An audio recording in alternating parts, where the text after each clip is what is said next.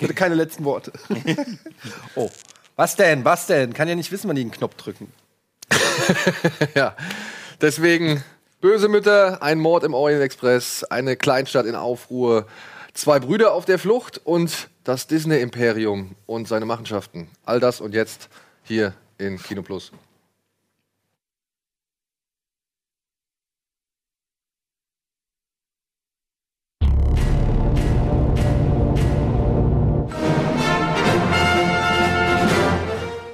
Komisch wegen der Musik.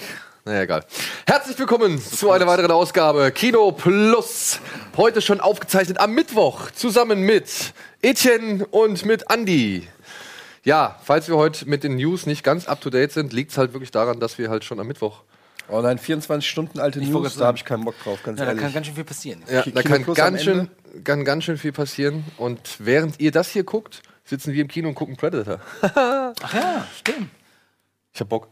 Ja, ich habe auch Bock. Ich glaube, das wird auch gute Stimmung. Das ist vor allen Dingen weil einer, einer der Filme, die ich noch nie im Kino gesehen habe. Ich auch nicht. Ich habe den auch nicht im Kino gesehen. Ey, kann ich quasi mitsprechen. Ich kann den auch wirklich aber ich habe mitsprechen. den auch noch nie im Kino gesehen. Ähm, aber ich glaube, das wird eine gute Stimmung, weil der war relativ schnell sofort ausverkauft. Ne? Also als wir geguckt hatten. Zeigen die den im OV? Ja. Ich glaube ja. Ja? Wir haben leider nicht so geile Plätze, muss man sagen. Aber ich finde, dem Kino vergisst man das nur nach zwei Minuten. Naja, finde ich nicht. Also da muss ich euch beiden leider widersprechen. Das merkt man schon ziemlich deutlich. Erst recht, wenn die Anlage aufgedreht ist und du ganz rechts sitzt wie wir, merkst du das soundtechnisch auch oft. Das, äh, Ja? ja. Aber ey, die Alternative wäre gewesen, es nicht zu machen. Und das ist keine Alternative. Richtig. Ähm, insofern, vielleicht hat man ja Glück und es tauchen ein paar Leute nicht auf oder so. ich finde es aber auch krass, dass so, das ist ja auch jetzt nicht so prominent auf der Savoy. Also wir reden hier vom Savoy-Kino, haben wir schon öfter mal erwähnt, hier in Hamburg, unser Lieblingskino, äh, die eben auch mal so Klassiker zeigen. Das war jetzt nicht mega prominent auf der Webseite Nee. irgendwie, nee. Und trotzdem eine Woche vor äh, Start komplett fast das Kino ausverkauft. Das- posten, ich weiß, sagte warum. Die Weil sie auf Facebook ja, posten, Die ja. promoten das alles äh, über Facebook. Ja, aber also das trotzdem dann irgendwie, also das zeigt ja, dass so alte Filme, so Klassiker, dass das echt ein Businessmodell ist, weil, also ich meine, ich weiß nicht, wie das da abläuft mit Lizenzen und so, aber das war ja immer mein Traum vom eigenen Kino, wo dann einfach immer, die immer nur geile Filme laufen. Habe ich das nicht mal erzählt, dass wir in Lübeck dieses 250-Kino hatten? Das war erst, erst war das ein großes Kino, genau im, äh, im Zentrum von, von Lübeck.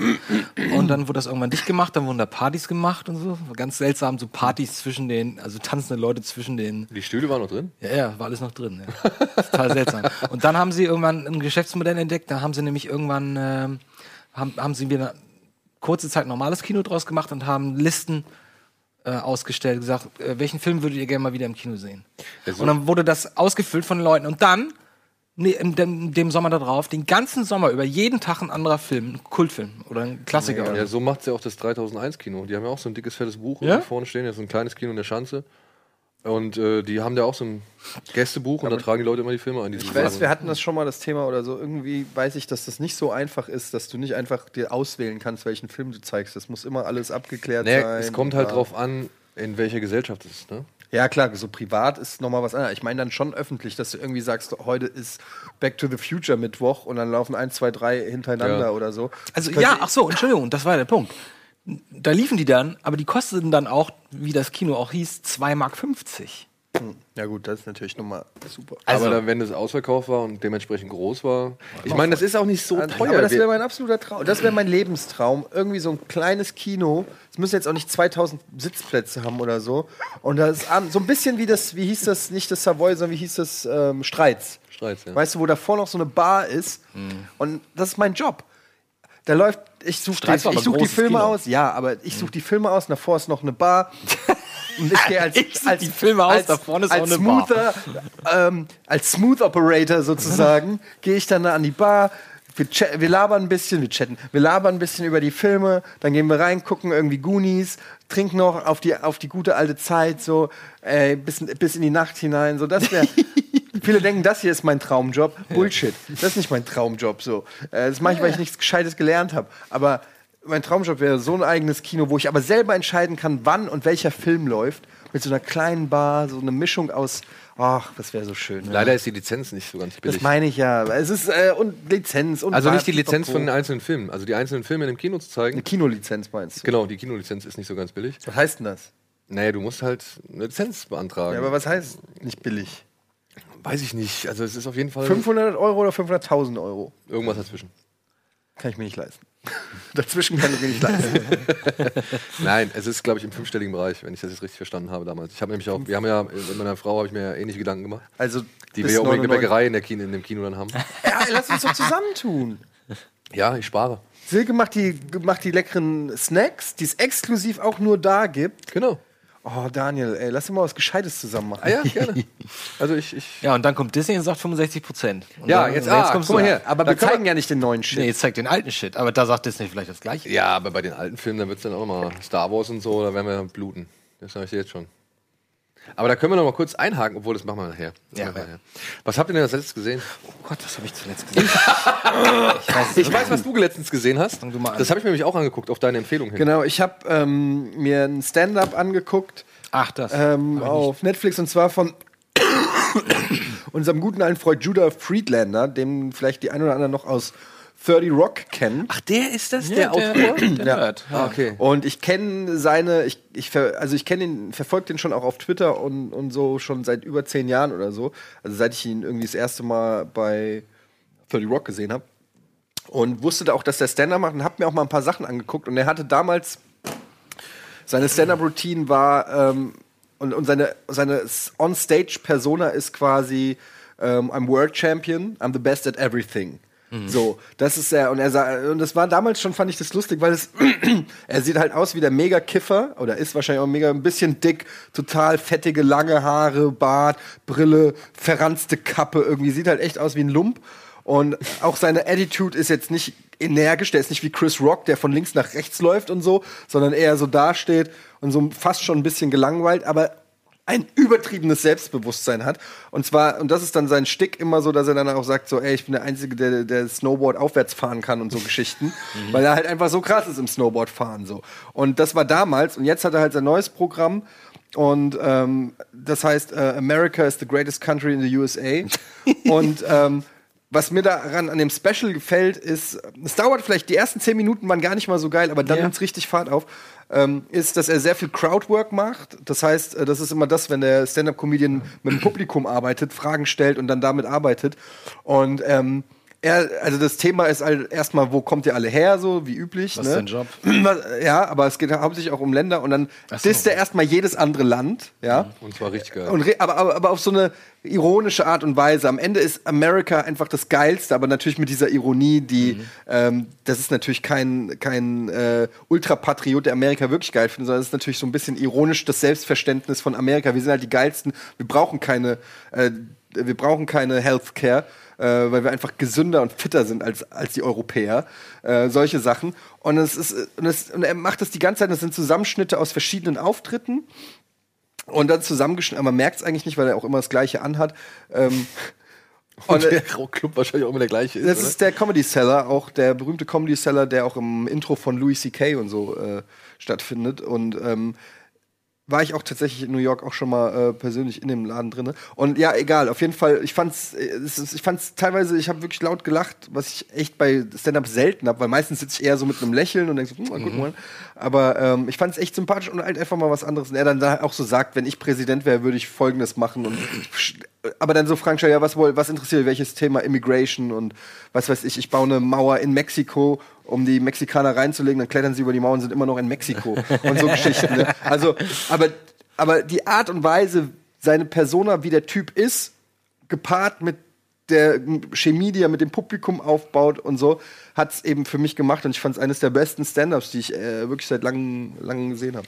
Ich muss sogar sagen, ich war sogar schon früher begeistert. Ich fand das ganz cool mit diesem, wo kommt ihr alle her und so weiter. Und dann, wie er halt Holland gedisst hat, ist halt auch mal geil. Und, aber was er halt klar macht, ist, Amerika ist einfach scheiße. Und das macht er halt klar, indem er halt sagt, Amerika ist das, ist das Geilste so. Von wegen so, also ein geiles Beispiel fand ich halt, ähm, ja, ihr habt so saubere Luft da drüben in Holland oder so, ja. Also ich traue nichts, dem ich nicht sehe, also dass ich nicht sehe oder dass ich nicht sehen kann. Ja. Hier in Amerika, wir haben hier Smog. Ja, hier kann man sehen, wie, wie die Luft verschmutzt ist und so. Ja, das ist gut.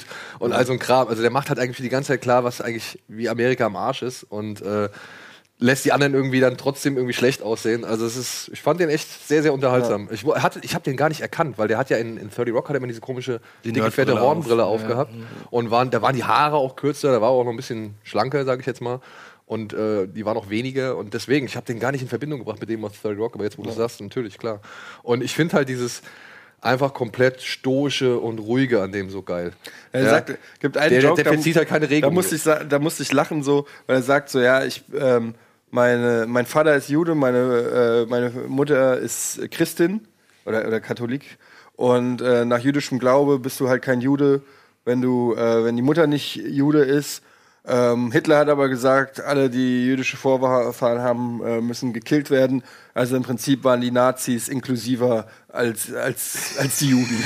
Irgendwie so. Also, äh, äh, er hat so, so einen absurden Humor, der wo du denkst, ähm, ja, fand ich auf jeden Fall. Kann ich empfehlen, gibt's auf ähm, Netflix, Netflix. ist relativ neu. Und das war tatsächlich das letzte filmmäßig, habe ich äh, gerade nichts Neues. Ich leider auch nicht. Ich habe nur Stranger Things 2 gesehen und für nichts anderes Zeit gehabt. Und, Außer Call of Duty. und hat es jetzt tatsächlich so abgebaut, wie alle sagen, so ab der Hälfte? Ich, Nee, will, ich muss- äh, nicht verraten, so, ich bin bei okay. der, ich habe die letzte Folge Hast du tatsächlich mir. nicht geguckt, weil, weil Frauchen eingeschlafen Nee, ist? ich habe hier nicht angefangen. Vorbildlich. Ja. Vorbildlich. Also es ist die letzte Folge, aber ich, ihr habt ja auch bei Bada Binge ausführlich gesprochen, ich konnte es mir wegen Spoilern nicht angucken. Ich wollte nur eine Sache sagen, ich ich weiß habe noch nicht, gar ob ihr nichts gesehen. Ob ihr die nicht, ist auch kein Spoiler, ob ihr die besprochen habt bei Bada Binge. Ich war ja eh nicht von Stranger Things, ich fand's immer cool und guck's gerne, aber dieser Mega-Hype irgendwie, dass es die geilste Serie ist und ich kann nicht mehr schlafen, uh, Stranger Things kommt. Ja, das verstehe ich ähm, Das hat weder die erste Staffel bei mir ausgelöst und auch die zweite nicht.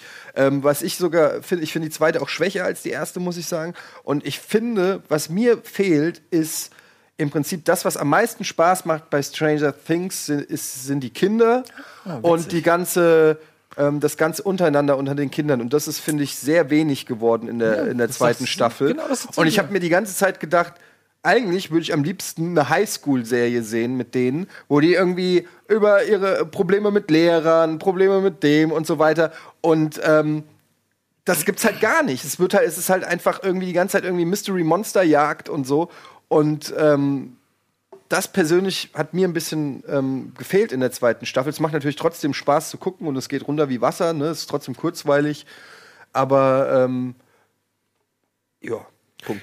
Ähm, also das haben wir gestern auch festgestellt. Also wir haben halt auch alle gesagt, so wir hätten gerne mehr Interaktion. Äh, die Serie hatte oder die, die zweite Staffel hat deutlich mehr Potenzial für Drama innerhalb der Gruppe. Ja. Ja, und, und Figurenentwicklung und also und das ist halt alles leider nicht so ein bisschen, also es ist so ein bisschen außer Acht gelassen worden.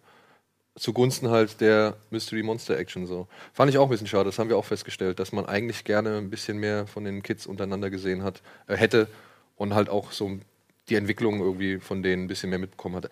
Ich kann jetzt, ich will jetzt nicht zu viel verraten, aber ich sage dir nur so, am Ende kommt noch mal eine Szene, ähm, die wird genau das bestätigen. Da wirst du dich nämlich genau so fühlen, wie du dich eigentlich fühlen möchtest. Naja, das ist wahrscheinlich die, der Cliffhanger von der vorletzten Folge. Aber ist, ist, egal. müssen wir nicht drauf eingehen. Mhm. Ja. Bei dir, Atomic Blonde war das am Start, ne? Ich habe ja Tom Blanc geguckt und ich habe gerade überlegt die ganze Zeit, was sage ich denn dazu, weil ich, mich ab die ganze Zeit gucken. ich weiß nicht, ich kann dazu nichts sagen. Das war, das ist halt eine endlose Aneinanderreihung von Prügelszenen Das klingt schon mal nicht schlecht. ähm, in Berlin äh, vor, der, vor dem Hintergrund des Falls der Berliner Mauer, also 1989. Oh, 82. und alles sehr, sehr, also das nimmt, da nimmt man sich auch nicht ernst. Das fand ich dann wiederum ganz sympathisch, so, das ist alles völlig überzeichnet und so weiter. Ähm, aber ich fand es jetzt nicht besonders spannend und ich muss auch sagen, ich fand es auch, glaube ich, nicht so irre unterhaltsam. Am Anfang dachte ich noch so, ach Gott, einfach mal ein bisschen hier Kopf dicht machen, mal ein bisschen, ein bisschen lustige Bilder, ein bisschen Action sehen und aber ehrlich gesagt, jetzt, ich versuche mich gerade streng zu erinnern, was da eigentlich passiert oder wie das, ich keine Ahnung, was da, ich weiß noch nicht mal, wie der Film ausgegangen ist. Deswegen hat er bei mir auch eine genaue 5, glaube glaub ich, auf meiner Liste, weil er ist so, ist der gut? Nö. Ist der schlecht? Hm, pf, Nö, keine Ahnung. Das ist so genau in der Mitte. Also ich glaube, mit der 5 kommt man da ganz gut klar. Ähm, und ich muss ernsthaft überlegen, dann, pf, keine Ahnung. Ansonsten habe ich noch äh, The People vs. George Lucas gesehen, der mir seltsamerweise durchgerutscht war vor ein paar Jahren. Das ist ja schon mega alt. Ja, der ist 2011, glaube ich, oder so, oder Nee, nee, nee, der 2012. ist älter. People vs. George Lucas, Ja. der ist über zehn Jahre alt, 100 Pro. Bitte, bitte prüfen Sie das. Das prüfe ich ähm, Und den fand ich sehr unterhaltsam. Den fand ich sehr kurzweilig, der war sehr schnell. Ähm, der hatte auch nicht nur Nee, ich verwechsel ihn. Mit George Lucas in Love. Ja, ja, ist da gab's, es gab so 2010. zwei oder es gab auch Fans of, da gab's so, George Lucas in Love ist diese komische Uni-Liebesgeschichte, wo alles erklärt wird, wie er das Ja, kommt. genau. Ja. Ähm, der ist älter. People vs. George Lucas ist von 2010. Okay, genau. Und der ist echt gut. Also es ist auch so, also ein im Grunde genommen fanproduzierter Film, wo es da um dieses, das Verhältnis zwischen, zwischen Fans und, und Lukas geht und auch gar nicht mal so, Ja, so halt eindeutig. Also es ist nicht so, dass es nur Lukas Gebäsche ist, sondern wirklich, dass es auch immer Gegenargumente gibt und, und Leute, die auch Lukas verteidigen und aber auch vieles. Man denkt, man hätte alles zu dem Thema gesagt oder gehört oder gesehen und auf einmal kommen so ein paar Argumente und du denkst, so, stimmt, ah, daran hatte ich auch noch nicht gedacht. Also Ja, da geht es, glaube ich, vornehmlich um die Änderungen und die er gemacht hat und dann auch um die ersten drei Episoden. Ist- ne?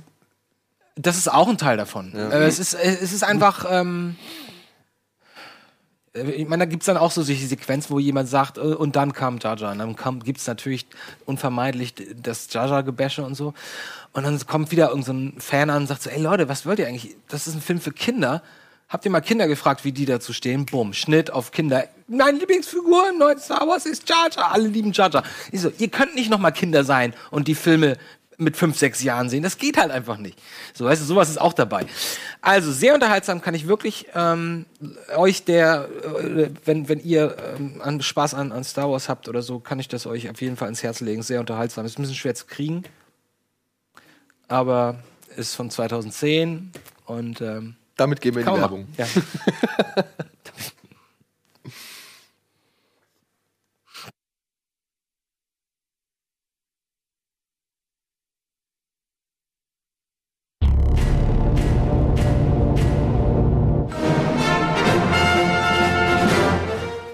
So, willkommen zurück zur heutigen Ausgabe Kino Plus und zu den Kinostarts der Woche, die diesmal nicht ganz so umfangreich sind.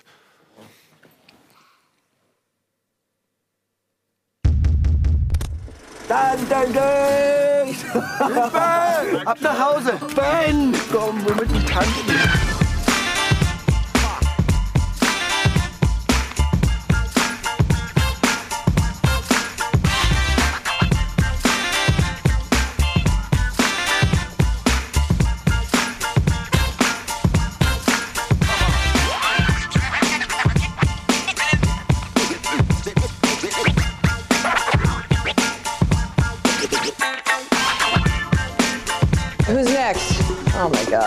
When did every woman in America need a completely hairless vagina on Christmas?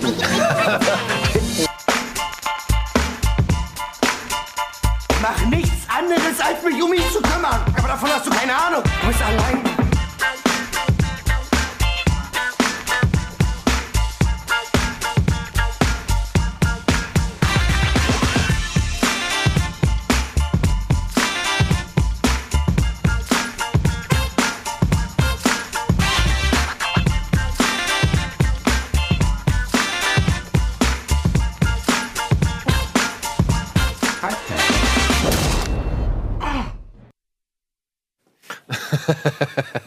Deiner Kimme? Was mit deiner Kimme? Nee, ich ähm, fand früher immer, wie heißt der andere? Jimmy Kimmel und Jimmy Fallon.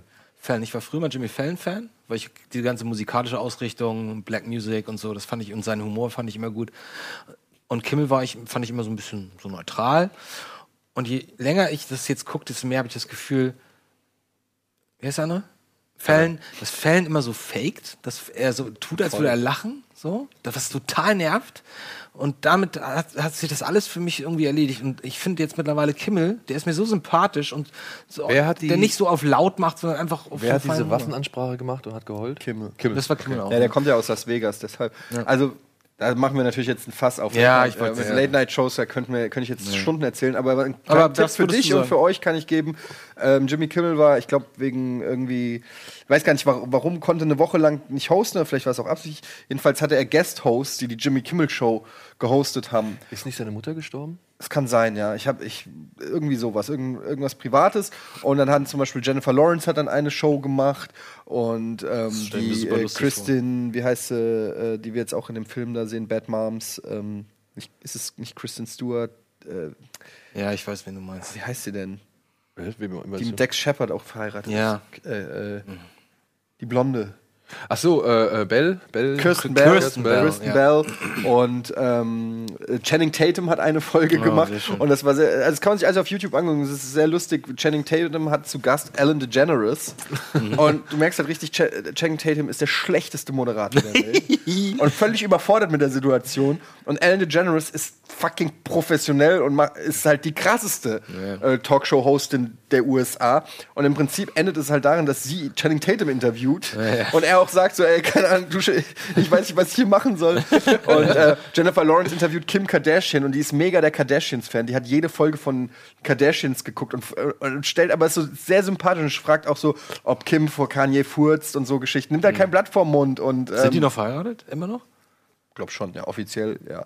und ähm, das ist alles, alles sehr lustig und ich finde solche Experimente im Fernsehen finde ich immer ganz geil und ähm, Ja, Vielleicht sollten wir uns auch mal ein paar Leute hier reinladen, die uns vertreten. So. ja. Ja. Also kann ich nur empfehlen, könnt ihr euch angucken ähm, Genau. zum Thema Jimmy Kimmel. Vielleicht sollten wir einfach mal Rollenwechsel machen, dass jeder versucht, den anderen zu spielen in einer Ich, Sendung. ich nehme Alvins Rolle. Das will ich sehen. Ich, ich geh in die Regie Das kann sehr lustig und sein. blinke rot Das, mit dem Ding das will ich sehen. Zeit. Das will ich sehen. So, Achso, ja, Filme. was ihr sehen Filme. wollt in dieser Woche, weiß ich nicht wirklich, aber ich kann versuchen, euch ein paar Sachen mit auf den Weg zu geben. Unter anderem läuft diese Woche an Bad Moms 2. Yes. Ja. Endlich. Darin geht's um Weihnachten natürlich. Weihnachten. Weihnachten. Andi wieder mit seinem. Finde ich Oh, da fällt bestimmt irgendwer Die hin. Mütter Amy, Kiki und Carla kriegen unerwartet Besuch von ihren Müttern zu Weihnachten. Oh, nee. So sieht's nirgendwo aus an Doch, Weihnachten. natürlich. Das sieht, Alter, guck mal. Mil Mila Kunis macht, macht Weihnachten.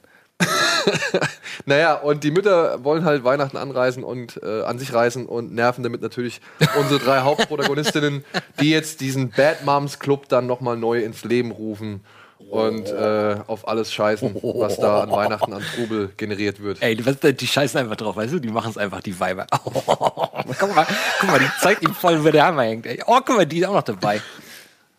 Ach, diese, ist, war das nicht die Mutter von, von Wolf of Wall Sarandon. Street? Susan Susan Sarandon, ja. Sarandon ist dabei, das ist aber geil. Spielt äh, wie unerwartet von der notgeilen Tochter auch eine notgeile Mutter. Oh! Hammer. Also so, so Hast du den eigentlich schon gesehen? ich habe den nicht gesehen, nein. Wie ist denn der erste? Ich, kann, ich habe den ersten gesehen. Und der ist okay. Der ist okay. Ich mag also, die eigentlich auch alle, muss ich gestehen. Ach, das ist genau das. Ich habe eben schon gefragt, wie nennt man dieses Genre dieser derben Comedies, die es irgendwie seit ähm, hier dem Las Vegas-Ding. Hangover. das? hey, seit Hangover Hangover, gab's ja. gibt's ja tausende von denen. Und ähm, Ja, ein Begriff, der gebräuchlich ist, sagt man halt Bad Taste ja, Comedy. und manche davon sind ein bisschen besser, manche sind ein bisschen schlechter. Ähm, ich erinnere mich an den furchtbaren Tina Fey und Amy Poehler. Äh, Ach, dieser Sisters oder, Ja, nee, oder Foxtrot, Foxtrot irgendwas. Nee, nee, nee, nee, nicht nee, gesehen. Sisters. Sisters. irgendwas. Der war mega unlustig. Bad Moms ist schon einer der besseren. Dann gibt es halt dieses Neighbors, Bad Genau, Neighbors Bad und so. Neighbors. Ähm, das sind oft sind die ganz unterhaltsam, aber irgendwie more of the same. Ne? Ja, äh, erstens das und was ich auch immer so ein bisschen komisch finde, die geben sich nicht mehr alle so immer so subversiv und so, ja, hier, guck mal, das soll jetzt alles, weiß ich nicht, anrüchig und Mhm. sonst irgendwas sein, aber eigentlich sind diese Komödien dann doch irgendwie letzten Endes eher spießig, ne? wenn sie Ja, dann ja, die. Familienwerte irgendwie Das beschwören ist der so. Punkt. Das ist, da, manchmal passieren da Sachen, da denke ich so, okay, das ist jetzt für Leute, die das halt total wild finden, wenn da mal ein ein Weihnachtsbaum umfällt, so, ja. Und ich denke so, ja, ist, also Entschuldigung, ist das jetzt so toll?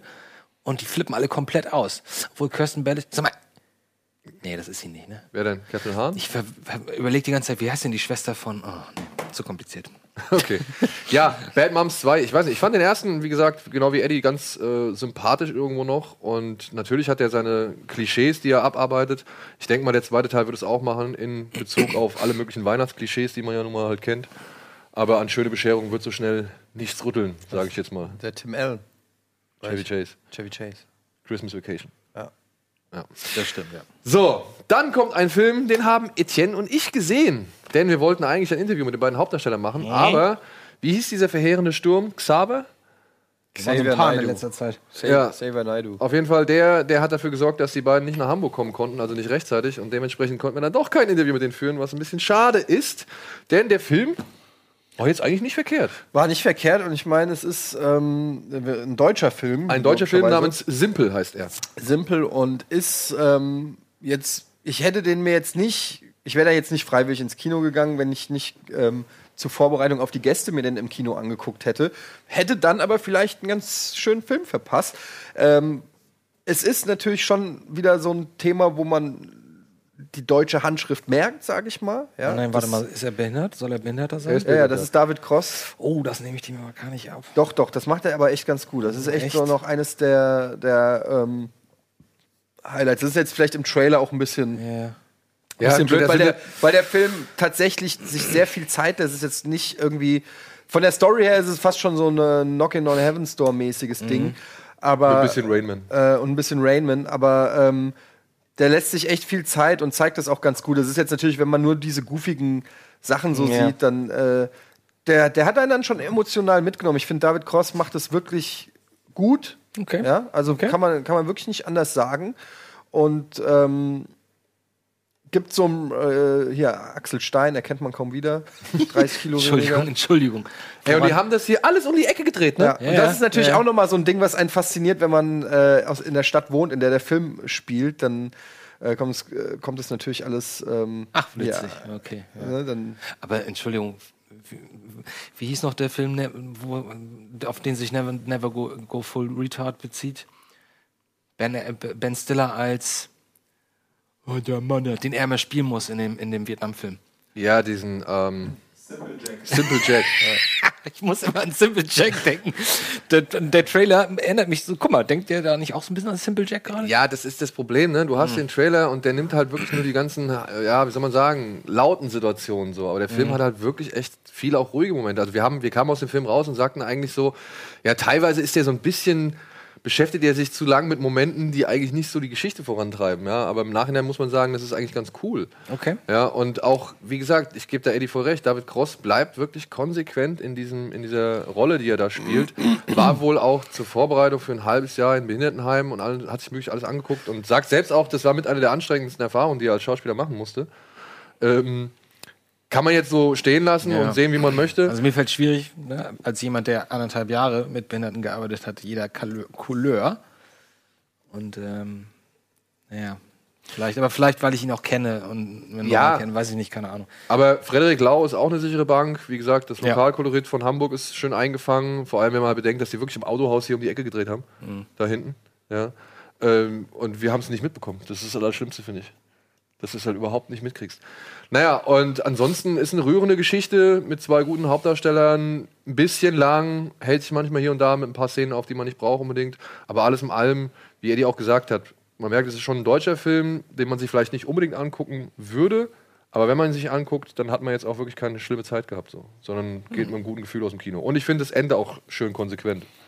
Und es gibt auch ein paar äh, lustige Szenen. Ja. So Emilia, wie heißt die? Emilia Süle? Schüle, Schüle, Schüle, Schüle, keine Ahnung. Äh, spielt auch mit. Das ist ja so die deutsche, neue deutsche Schauspielhoffnung. Ähm, ja, ich erzähle keine Storys. Willst du nicht aus deinem Jet-Set-Leben plaudern? Jet-Set-Leben. Nein, lass das mal.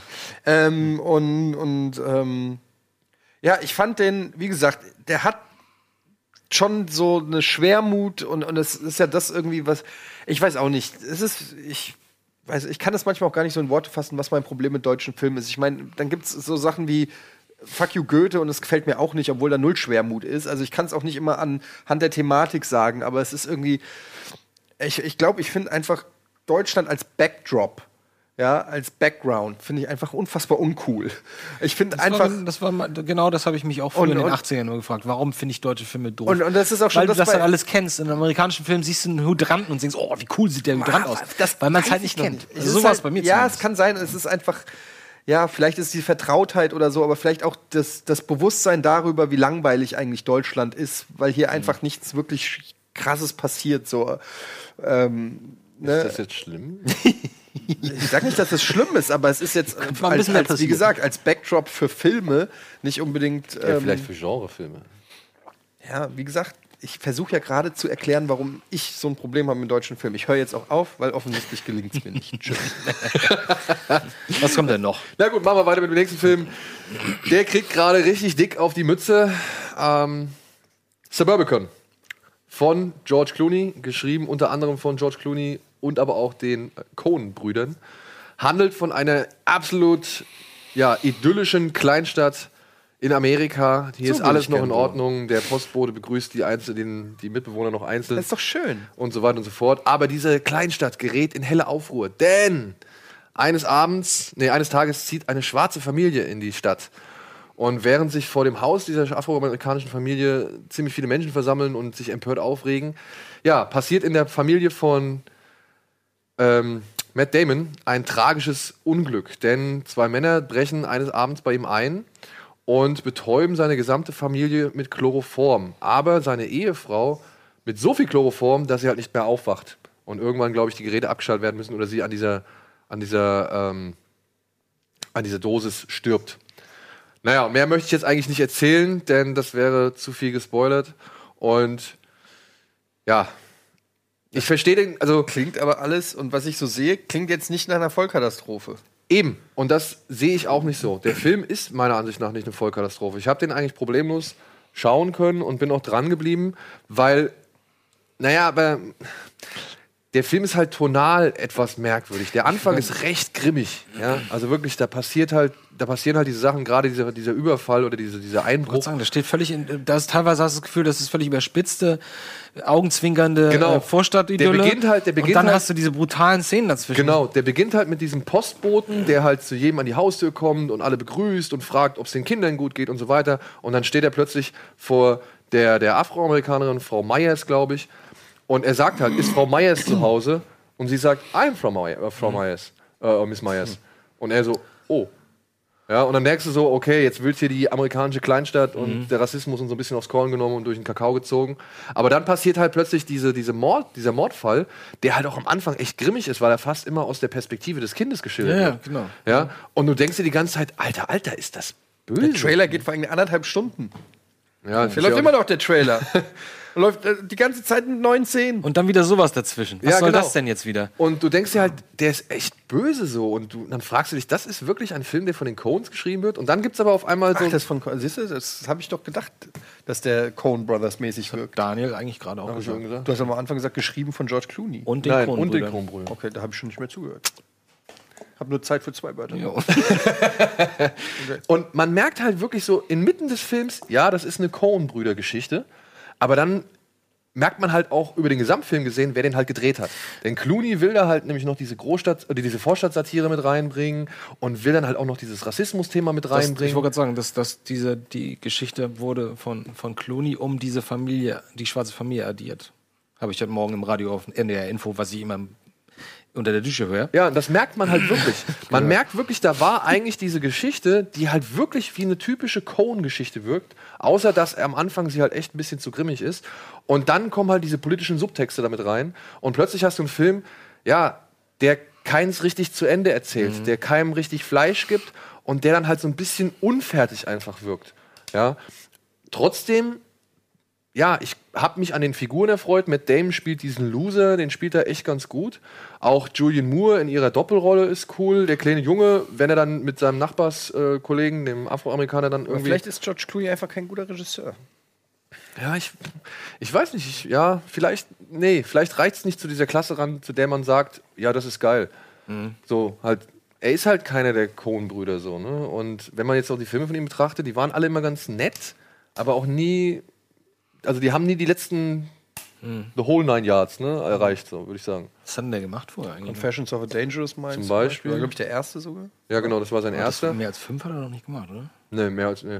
Dann hat er diesen. diesen hier Monuments Man hat er gemacht. Der war ja auch Syri sehr entspannt. Syriana, ist das auch von ihm? Ist Syrianer von ihm? Ich glaube nicht. Der ist glaube ich von Hat jemand er nicht auch noch diesen Film, ähm, diesen Polit-Thriller gemacht? Äh, hier Ides of March Ja. mit mit Ryan Den fand ich ganz gut. Den fand ich ganz gut. War er das nicht auch? War Das war er, nicht auch mitspielt, ja. Den fand ich ganz gut. Ja, er hat Und hier, ach hier. Und welchen er auch gemacht hat, den ich eigentlich wirklich gut fand, das war dieser Good Night and Good Luck, dieser Schwarz-Weiß-Film über Das war, sein er das war sein erster, glaube ich. Nee, ich glaube, der erste war Confessions of a Ja? Dangerous Mind, ja. Und dann kam Good Night and Good Luck. Und Good Night and Good Luck finde ich eigentlich echt einen guten Film. Da ist der, der, der, hier der Strathairn oder wie er heißt, der Hauptdarsteller, der ist ziemlich geil, das Thema ist cool umgesetzt. Den mag ich auch sehr gerne. Und man merkt halt aber auch, dass es halt ein persönliches Thema von Clooney war, weil sein Vater ja so ein Radiomoderator, glaube ich, war oder Fernsehmoderator und, oder Nachrichtenmoderator. Und ähm, da merkt man halt die, die Akribik, die George Clooney da in die ganze Rekonstruktion der, weiß ich nicht, 60er Jahre irgendwie gesteckt hat. Also das fand ich richtig gut. Suburbicon, ich finde ihn wirklich nicht voll schlimm. Ja? Der wäre für mich auch auf der Mitte, wenn nicht vielleicht sogar bei sechs Punkten, wenn man es denn in Punkten benennen muss. Wer sagt ne? denn, dass der so schlecht ist? Der kriegt Alle. Der kriegt wirklich. Ja, äh, morgen in der Info hat gesagt, guter Film. Ja? Ja. Also bei Metacritic und bei Rotten Tomatoes ist der halt echt An äh, Kinokassen ist der halt auch geflogen. und gefloppt, ja. Wo- Wobei ich da aber auch glaube, dass da die Weinstein-Geschichte so ein bisschen mit, mitschwang. Hast du das Weinstein-Produktion? Nee, aber ich meine, ne, Clooney mit Damon, Meinst du? weiß ich nicht. Ich kann, also ich kann mir vorstellen, dass manche Leute halt da doch irgendwie so die eine oder andere Verbindung oder keine Ahnung, Brücke schlagen Möglich. und dementsprechend dann sich auch beeinflussen. Verlockendes. Spiel, was war das denn noch? Das war dieser Football-Film? Auch von den Coens? Mit, mit, mit den Coens zusammen? Ah nee, das war verlockende Falle, oder? Ach ja, doch, das war der äh, mit Renee Zellweger und John Krasinski. Ja, Suburban. Egal. ähm, wer möchte, darf sich da gerne drauf einlassen. Ihr habt die Ich- Erlaubnis ich, von also, Daniel. Nein, ich kann verstehen, wenn man da Interesse dran hat, aber ich kann auch verstehen, wenn man da rausgeht und ein bisschen enttäuscht ist. So. Ja, ich war jetzt auch nicht wirklich völlig begeistert, aber ich fand es jetzt auch nicht schlimm. Aber dazu muss ich auch sagen, ich habe halt auch keinen Eintritt bezahlt. Naja. Also vielleicht doch eher was für die Couch als fürs Kino. Obwohl es meiner Ansicht nach kein schlechter Film ist. Er, hat, er mutet sich halt einfach nur zu viel zu, Wäre mal interessant zu wissen, was das für ein Film wäre, wenn man. wenn es nur die Coens gemacht Wenn es nur die Coen-Brüder gemacht hätten. Ja, Und nicht Besserer. Wahrscheinlich. wahrscheinlich. So, und dann kommen wir zu der größten Produktion in dieser Woche. Er heißt Mord im Orient Express, ist von Regisseur und Produzent Kenneth Brenner, der auch gleichzeitig die Hauptrolle übernommen hat. Wie üblich. Denn er spielt Hercule Poirot, der dringend nach London muss, um einen neuen Fall zu übernehmen, sich deswegen in den Orient Express hockt und weil der dann auch irgendwann im Schnee feststeckt und ein Mord dabei passiert, ja, nun ermitteln muss. Ich bin so gespannt, wer da am Ende der Täter ist. Ich auch. Das klingt für, also irgendwie kommt mir das so vor, als hätte ich das schon mal gehört. Aber ähm, guck mal, da hast du einen interessanten Cast, so sehr, sehr, sehr divers, viele verschiedene Leute, interessante Persönlichkeiten. Story? Achso. Könnt ihr mal bitte Kamera, kann ich bitte die Kamera kurz Entschuldigung, ich hab, das hast du dann eben, eben gut rübergebracht. Kann ich gerade nur- Ja? Ist das mein Glas oder ist das das, ist, dein ist kannst du dir aussuchen. Noch ein Nimm dir eins. Nein, das ist meins. Du hustest dir die ganze Zeit, deswegen muss ich fragen. Nein, das- ich, aber bin aber nicht krank, das ist Ja, gut. mein normaler Schleimapparat. Also ich muss auch sagen, ich, das, wir hatten uns im Vorfeld gefragt, bevor du, du hast ihn schon gesehen, ne? Ja. Genau, ich äh, hab's zur PV nicht geschafft. Ähm, wir haben uns im Vorfeld immer gefragt, was macht man mit so einem Projekt, mit so einem Film, mit so einer Idee? Weil die ganze Welt kennt die Geschichte äh, als eine Geschichte mit einer wirklich schönen Auflösung. Äh, als ich den das erste Mal gesehen habe, äh, ich bin großer Fan von dem 1974er äh, Film, der mir immer noch echt Angst Angst in die Glieder fahren lässt, wenn ich diese Musik höre, wenn es an diese Rückblenden da geht. Und der mich wirklich damals wahnsinnig überrascht hat ähm, mit der Pointe. So, was macht man damit? Man hat jetzt einen neuen Cast, man hat tolle Bilder. Ähm, man hat Kenneth Branagh, der sich natürlich wieder nicht nehmen lässt, äh, die, Haupt die Hauptrolle in seinem Film zu spielen. Da ist er einfach zu eitel. Ähm, aber was macht man ansonsten mit der Geschichte? Dreht man noch ein bisschen daran rum, um die ganzen Leute zu überraschen, die die Geschichte sowieso schon kennen und die Auflösung? Was macht man damit? Daniel, man macht nichts, habe ich gehört, oder? Man macht leider das, man macht genau das Entgegensätze, man macht das Falsche. Man gibt dem Zuschauer schon vorab zu viele Informationen, wo der 1974er Film sich irgendwie Zeit gelassen hat, den Zuschauer in Unklaren zu lassen und am Rätseln zu halten. Ähm, da streut Brenner einfach viel zu viel Hinweise rein, die halt schon die Lösung vorwegnehmen. Echt? Ja, und auf die Lösung hindeuten. Das fand ich leider, nimmt dem Film extrem viel Spannung. Ja, unter an, oder aber halt die auch- Auflösung ist die gleiche, oder? die Auflösung ist die gleiche wie im Film. Aber sie wird halt auch mit ein bisschen Politik und Rassenthema unterfüttert, so, weil halt der Arzt, den Sean Connery, nee, den Soldaten, den Sean Connery im Original, also im 74er Film gespielt hat, den spielt hier dieser, ich weiß den Namen, Odom heißt der, Odom mit Nachnamen. Ähm, den spielt jetzt halt ein Afroamerikaner, deswegen, und dann gibt es halt noch Willem Dafoe, der spielt einen Deutschen, also wird da auf jeden Fall so ein bisschen äh, das politische Thema mit eingebaut. Ja, das und macht's jetzt auch. ansonsten wird halt schon all das, was dieser 1974er Film sich bis zum Ende aufgespart hat, über den Film ein wenig früher verteilt und deutlicher verteilt. Hast du jemanden, war, war mit dir jemand im Kino, der die Geschichte nicht kannte? ja, und der fand es auch langweilig. Weil er auch schon ahnte, wohin die Reise geht. Genauso Genau. wie Limehouse Golem, wo man, wo man nach 15 Genau. Minuten schon weiß. Ja, es werden, einfach, es werden einfach zu viele Andeutungen gemacht, die in die, in die Lösungsrichtung gehen und das finde ich sehr schade. Und was auch sehr schade ist, ähm, du hast da wirklich richtig viele Stars, ja, und richtig gute Schauspieler.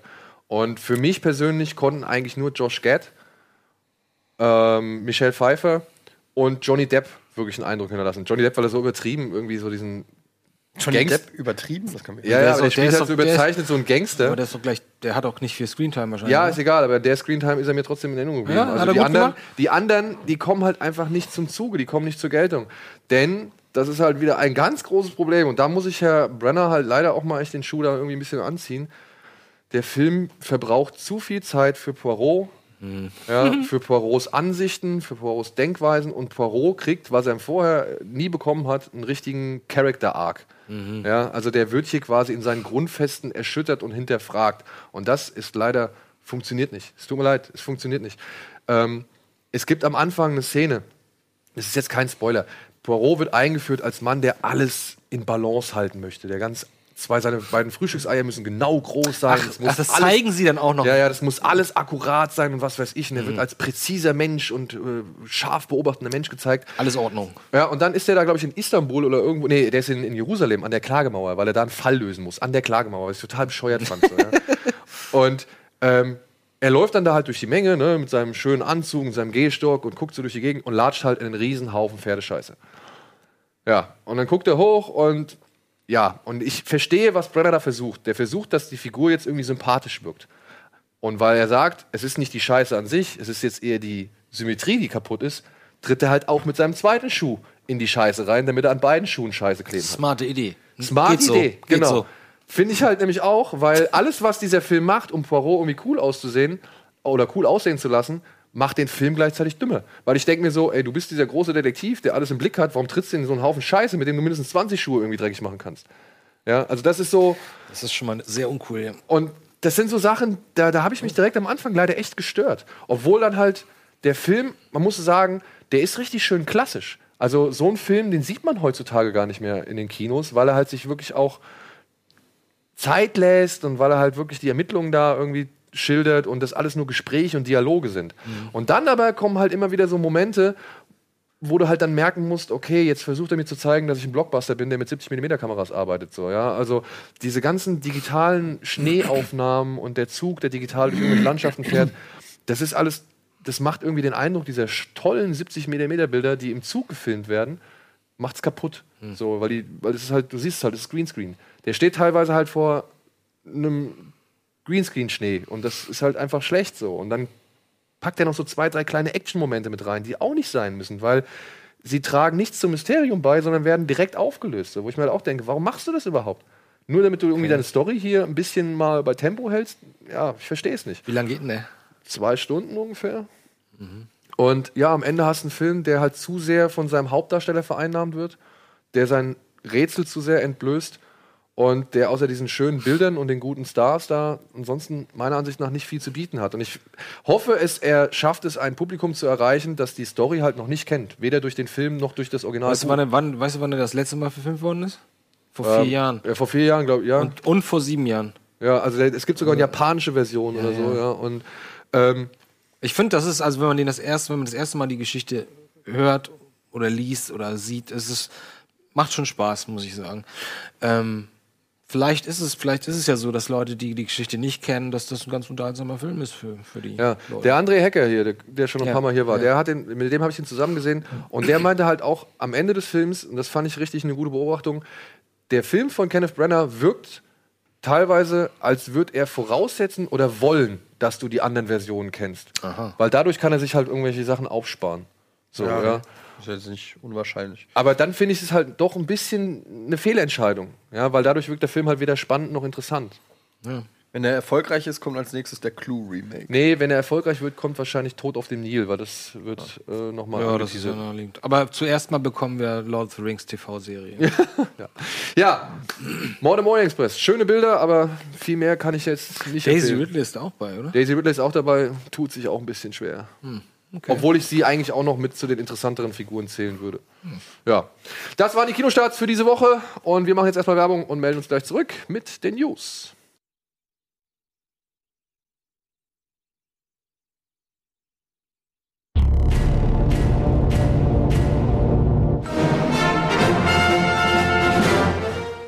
So, willkommen zurück zu einer neuen Ausgabe Kino Plus. Und bevor wir hier großartig. Die Meryl, bitte. Was brauchst du jetzt zum Anfassen? Kannst du den Ball nehmen? Ich brauche immer ein bisschen körperliche Wärme. Okay. Die News.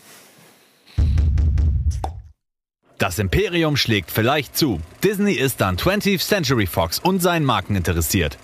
Der Weinstein-Tsunami. Wer wird gesucht, gefeuert, betrogen oder gestoppt? Park Chan-wook Goes TV. Der Oldboy-Regisseur verfilmt John Le Carreys Bestseller Die Libelle fürs Fernsehen. The Fast and the Mimimis. Tyrese Gibson will nicht mehr mit Dwayne Johnson drehen. noch nicht vertragen. Das Ja, ist so, ey, Etienne, Was soll als, denn der Quatsch?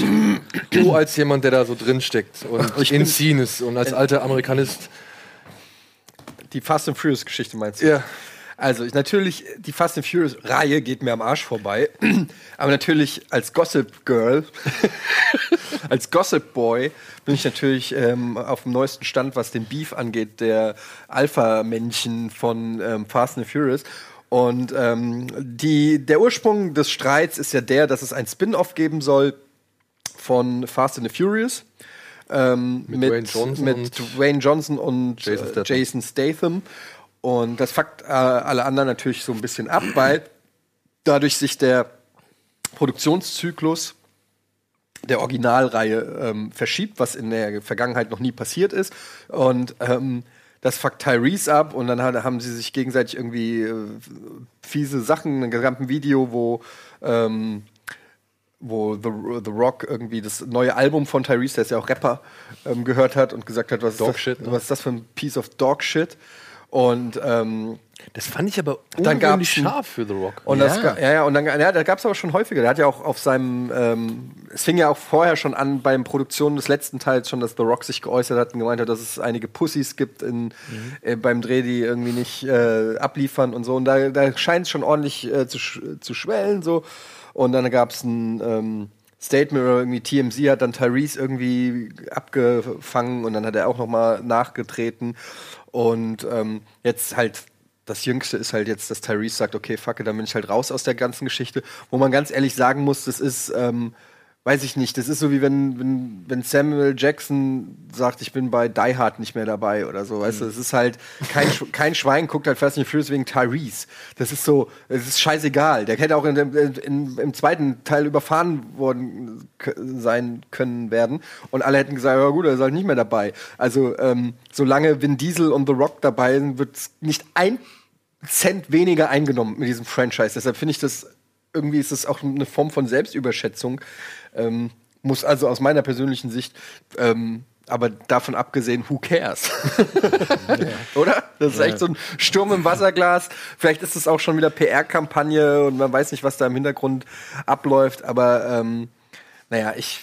Also ich finde ich find's auch von Tyrese Gibson echt. Also ich habe dieses, dieses Instagram-Posting oder Facebook oder was weiß ich, wo es war, ich habe sowieso nicht ganz verstanden. Also äh, die- tut mir leid, ich, ich komme mit dem Slang nicht ganz klar, was er da irgendwie erzählt. So allein diese, diese Aussage, ähm, folks that GP to the gym and get big naturally, no juice, no OJ, spin off her. Also was heißt das? ja, also, ich ich verstehe es halt einfach nicht so, ja. Und ähm, ich fand aber trotzdem, warum, warum war The Rock so scharf irgendwie? Also warum hat er da dieses Dog-Shit und bla bla? Also das macht ihn jetzt auch nicht sympathisch. Eigentlich war die doch. Ich hätte auch gedacht, dass der irgendwie ganz cool ist. Ich meine, wir dürfen, wir dürfen nicht vergessen, wir reden hier über einen Mann, der eventuell in zehn Jahren Präsident ist. so. Und ich hätte auch nicht gedacht, dass der so, so, so eine dünne Haut hat. Ne? So, dass, er gleich, so, dass er gleich an die Decke geht, nur weil irgendein so Co-Star ihn da blöd Ich habe aber auch gehört, dass dieses Video, äh, das Album von Tyrese äh, Dogshit nennt oder so, habe ich irgendwo mal gelesen, dass das ein Joke sein sollte, dass das noch aus Zeiten stammt, wo die sich gut verstehen und die gesagt haben, ey, wie findest du das? Und er sagt, das ist Dogshit und haut ab. Aber so in dem Kontext, in dem man sieht, finde ich, wirkt das nicht ironisch und ähm, ob's jetzt, äh, ob das jetzt irgendwie als Joke war oder ernst gemeint, ist jetzt natürlich als Außenstehender schwer zu beurteilen. Kann man dann auch schwer in die Timeline einarbeiten. Es wirkte aber nicht lustig, sondern es wirkte schon Ja. relativ aggressiv und ernst. Und ähm, ja, keine Ahnung. Ich glaube, dass The Rock wahrscheinlich, das ist ja wie so oft, dass man nicht weiß, man kennt nur die On-Air-Persona. Ja. Und damit meine ich auch Auftritte generell vor der Kamera, ob das jetzt ein Interview ist oder auf dem roten Teppich oder was, aber man, man weiß ja nicht, was hinter den Kulissen vorfällt. Und ich glaube, dass The Rock, der halt mittlerweile irgendwie einer der mächtigsten Schauspieler in, in Hollywood ist, einfach aufgrund der ähm, Einspielergebnisse, die seine Filme erzielen, also, dass das ein Alpha-Männchen ist, der irgendwie gerne sagt, wo es lang geht, kann ich mir schon vorstellen. Ähm, und es ist natürlich auch ein bisschen schwierig, weil ich meine, gerade Vin Diesel und auch Tyrese sind auch Kanten, ja, die es auch nicht gewohnt sind. Aber mit The Rock kannst du dich halt nicht anlegen, weil der haut dich halt so klump. Und das ist halt irgendwie scheiße. Normalerweise könnten die vielleicht die Bullies sein und sagen, was, komm doch her, Junge. Und dann kommt The Rock und dann sagst du, okay, bleib doch weg. So, äh, ich hab's mir überlegt. Ich habe Angst um meine Zähne. Meine Das ist halt einfach, ähm, es gibt halt wenig Leute, die es auf einer physischen Ebene mit The Rock, also ich könnte mit meinen Skills natürlich The Rock fällen, ja, aber ich bin halt nicht im Hollywood-Business, ich würde mir von dem Scheiß sagen lassen. Ich würde sagen, Alter, du bist raus aus Fast and Furious. Also mal, Vin Diesel ist auch ein alter, schwabbeliger Mann mittlerweile, oder? Ich finde ich find das immer so lustig, dass der immer so die, die Helden spielt. Aber immer, wenn ich den auf irgendwelchen Fotos sehe, sieht der aus wie, ja, guckt, man guckt dir auf dem Foto mal den Typen an. Ja, wie alt ist okay. der immer mit Anfang 50, ne? ist der, Ja, ich würde sagen Ende 40.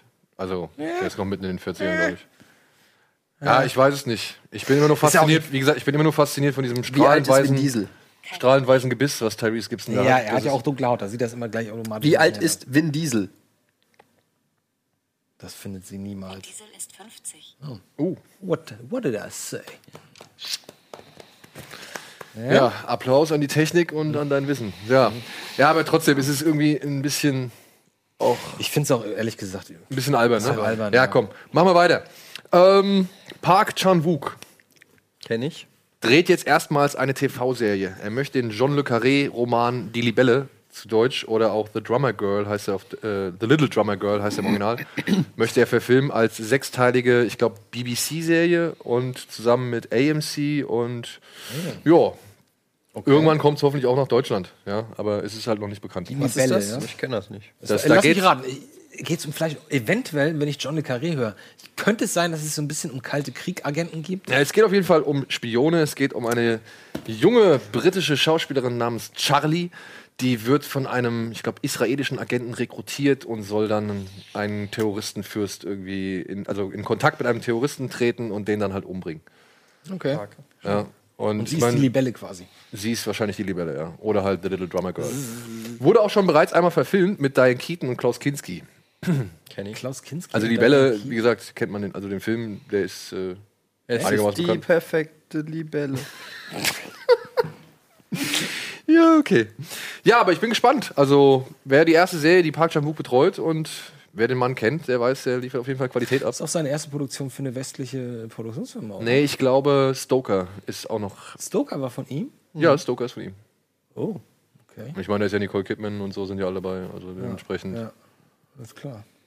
War jetzt nicht der größte Erfolg von ihm. Ja, finde ich jetzt nicht, finde ich nicht uninteressant. Allerdings auch, dass das Agententhema nutzt sich langsam so ein bisschen ab. Aber, Weil, naja, ich mein, was wie, heißt hieß, wie hieß noch der hier Rezeptionist? Nee, der Hotelier? Nee, wie hieß, wie Ach so, ich weiß, du meinst mit Tom Hiddleston und mit Hugh Laurie. Ähm, Midnight Manager oder irgendwie sowas? Ja, ja. Night Manager? The Night Night Manager. Night Das ist auch eine Serie, eine fing auch, Amazon-Serie. fing ja. auch ganz gut an und dann hat man auch bis zum Ende geguckt, aber irgendwie denkst du so, ja, hm, nichts Neues eigentlich. Ja gut, aber die Bücher sind halt auch echt ewig alt, ne? Also da kann man jetzt auch nichts zu sagen. Also wenn sie jetzt nochmal ankommen und sagen, wir wollen es neu verfilmen, ist ja wie bei der Herr der Ringe. ich wollte nur sagen, ich bin so ein bisschen müde von diesen ganzen Agentengeschichten.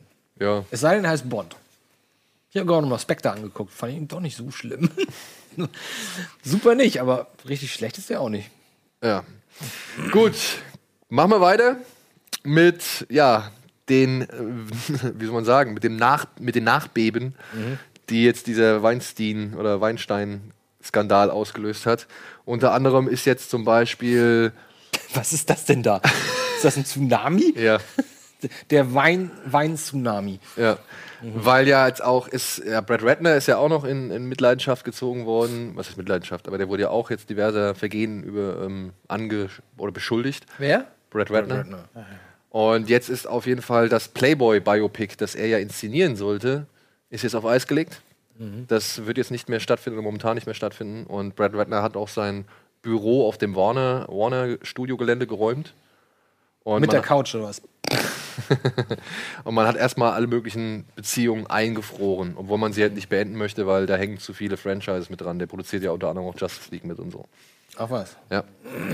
Ja, es gibt da so viele äh, Anklagen gerade oder Vorwürfe. Ja, also wirklich- Es ist eigentlich müßig, da- dass wir, also wir, wir könnten uns hier hinsetzen und einfach nur zehn Minuten Listen vorlesen von Personen, denen, äh, denen halt äh, das vorgeworfen wird. Und ich meine, wir wissen es alle nicht. Also, Es ist jetzt ein Artikel erschienen in der, äh, im New Yorker, die ja, ähm, der New Yorker und die New York Times waren ja die beiden Artikel, die das Ganze losgetreten haben. Und jetzt gibt's, ähm, da ist wohl auch so ein Journalist, der, glaube ich, auch den Ursprungsartikel ähm, verfasst hat, der da sehr tief drinne ist. Der Pharaoh, der Sohn von Mia Pharaoh. ähm, nee, nee, äh, nee, nee, nee, ist ein, äh, ist ein an, anderer Typ. Ähm, und da kam jetzt raus, dass äh, Weinstein Millionen zahlt für ähm, im Prinzip äh, sp nicht Spione, aber ähm, ja. Detekteien und, Ja, und, und Kanzleien. Es gibt da so eine, ähm, es gibt eine von Ex-Mossad-Agenten geführte Agentur, die heißt Black Cube, die ähm, im Prinzip äh, dafür da zuständig ist, ähm, ja, halt wie eine wie, äh, wie sagt man, äh, Privatdetektive, aber halt auf höchstem Niveau mit weiß ich nicht, was für Verkettungen und getarnt über seine Anwälte und Anwaltskanzleien und so. Und es kam raus, über diese Black, Black Cube haben äh, die Leute versucht, äh, oder hat Weinstein versucht, Informationen rauszufinden. Und hat dann zum Beispiel eine Fake-Journalistin, die halt eigentlich so eine, eine Ex-Mossad-Agentin ist, die Kontakt hat äh, aufgenommen und sich angefreundet hat mit Rose McGowan, ähm, um rauszufinden, was sie vorhat und auch so gesagt hat, ja, ich bin auch so eine, äh, eine Frauenrechtlerin und ich finde es super, was du machst und so. Das ist alles fake, falscher Name. Also das ist alleine ein Filmstoff schon wert, was sagen, Ja, die er ganze hat- Geschichte, ne? Das und das ist, ein Epos, es ist ein Netzwerk dahinter, ähm, was er sich richtig hat zahlen lassen und die, äh, das kam jetzt, kommt jetzt alles raus und so. Man hat gar keine Vorstellung, ähm, was da für ein Rattenschwanz noch dranhängt, Mhm. unabhängig von welchen Frauen äh, davon betroffen sind und so, sondern einfach auch, was der gemacht hat, um das zu verschleiern und um, um die Leute unter Druck zu setzen. Das ist der Wahnsinn. Und genau um diesen Rattenschwanz geht es mir jetzt auch zum Beispiel, weil jetzt auch bekannt worden ist, dass jetzt auch, also der Rattenschwanz, der geht bis nach Deutschland. Unter anderem, weil Weinstein, wenn er halt diese Millionen dafür einsetzt, ne, scheint es dann wohl so zu sehen sein, dass er diese Millionen halt dann, also es könnte eine Verbindung sein, sage ich jetzt einfach mal. Er schöpft halt, er hat diverse Filme halt ja ähm, kofinanzieren lassen in Deutschland. Der Vorleser zum Beispiel und Inglourious Bastards. Und aber auch bei amerikanischen Produktionen hat er es wohl immer wieder gemacht, dass er ähm, Rückzahlungen einfach nicht in voller Höhe oder überhaupt nicht ausgezahlt hat. So, ja? Also wenn du zum Beispiel jetzt hier in Deutschland warst, so der Vorleser kommt nach Deutschland, der sollte in Nordrhein-Westfalen gedreht werden. Die Film, das Filmförderungsboard in, von Nordrhein-Westfalen hat 1,5 Millionen Euro zur Verfügung gestellt, damit er diesen Film hier in Deutschland oder in Nordrhein-Westfalen dreht. Und wenn der Film halt als Erfolg oder wenn der genug einspielt, dann wird es halt zurückgezahlt. Ja. Aber Weinstein hat bei dem Film, wie auch bei Inglourious Bastards, irgendwie den Leuten erklärt und weiß gemacht und mit Zahlen und einer wirklich hohen Agentur dann auch belegt, dass das eigentlich ein Flop war. Und dementsprechend wurden die Summen halt nie zurückgezahlt und nicht in voller die ganzen Höhe. Filmförderungen nicht? Genau. Ja, gut, das hat jetzt nichts mit dem Harassment-Skandal. Nein, aber das sind halt alles Sachen, die jetzt nach und nach aufgedeckt werden. Aber Ja. was ich halt auch noch krass finde, ist halt in dem, im, im Zuge dieser ganzen Geschichte, diese ganze Kevin Space-Nummer, Kevin Space, Kevin Spacey-Nummer, die ja auch immer größere Ausmaße annimmt Mhm. und ähm, mittlerweile ja komplett er aus House of Cards raus ist. Er ist- das wäre auch und die, die Writer jetzt versuchen, ähm, die Serie ohne ihn zu beenden, was ja auch schon strange ist. macht gar keinen Und da kam raus, ähm, dass wohl jetzt äh, gibt es wohl Leute aus der Crew, die behaupten, dass der Showrunner Bill Bo, Bo, Bo, Bo, Williamson, Bo Williamson. Nee, nicht Bill Williamson, der heißt anders. Bo- Beaumont, Will Beaumont oder irgendwie so. Beaumont. Bo, Irgendwas, mit, egal. irgendwas mit Bo auf jeden Fall. Ja, irgendwie so ein komischer. Jedenfalls der Showrunner, der Erfinder von House of Cards, oder nicht der Erfinder, der Showrunner von House of Cards, ähm, wohl auch davon wusste, ähm, dass Kevin Spacey da Dreck am Stecken hat. Und das ist dann natürlich jetzt auch noch mal äh, also da, das ist echt alles momentan und das ist, wird nach wie vor nicht das letzte sein. Kevin Spaceys Karriere ist auf jeden Fall ja. Also seit, seit letzter Woche, seitdem du das gesagt hast, bin ich jetzt auch auf deiner Seite tatsächlich deiner Meinung.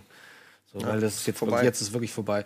Weil vorher ging es darum, letzte Woche haben wir darüber gesprochen, okay, hat er was damals mit dem Jungen gehabt, ja oder nein, weiß man nicht, er hat sich entschuldigt, dumme, dummes Outing dabei. So, und dann, aber seitdem Ja, spülen ja die äh, immer mehr Leute quasi, egal ob es in dem, an dem Theater äh, in London ist, wo er halt lange quasi Chefintendant war oder irgend sowas.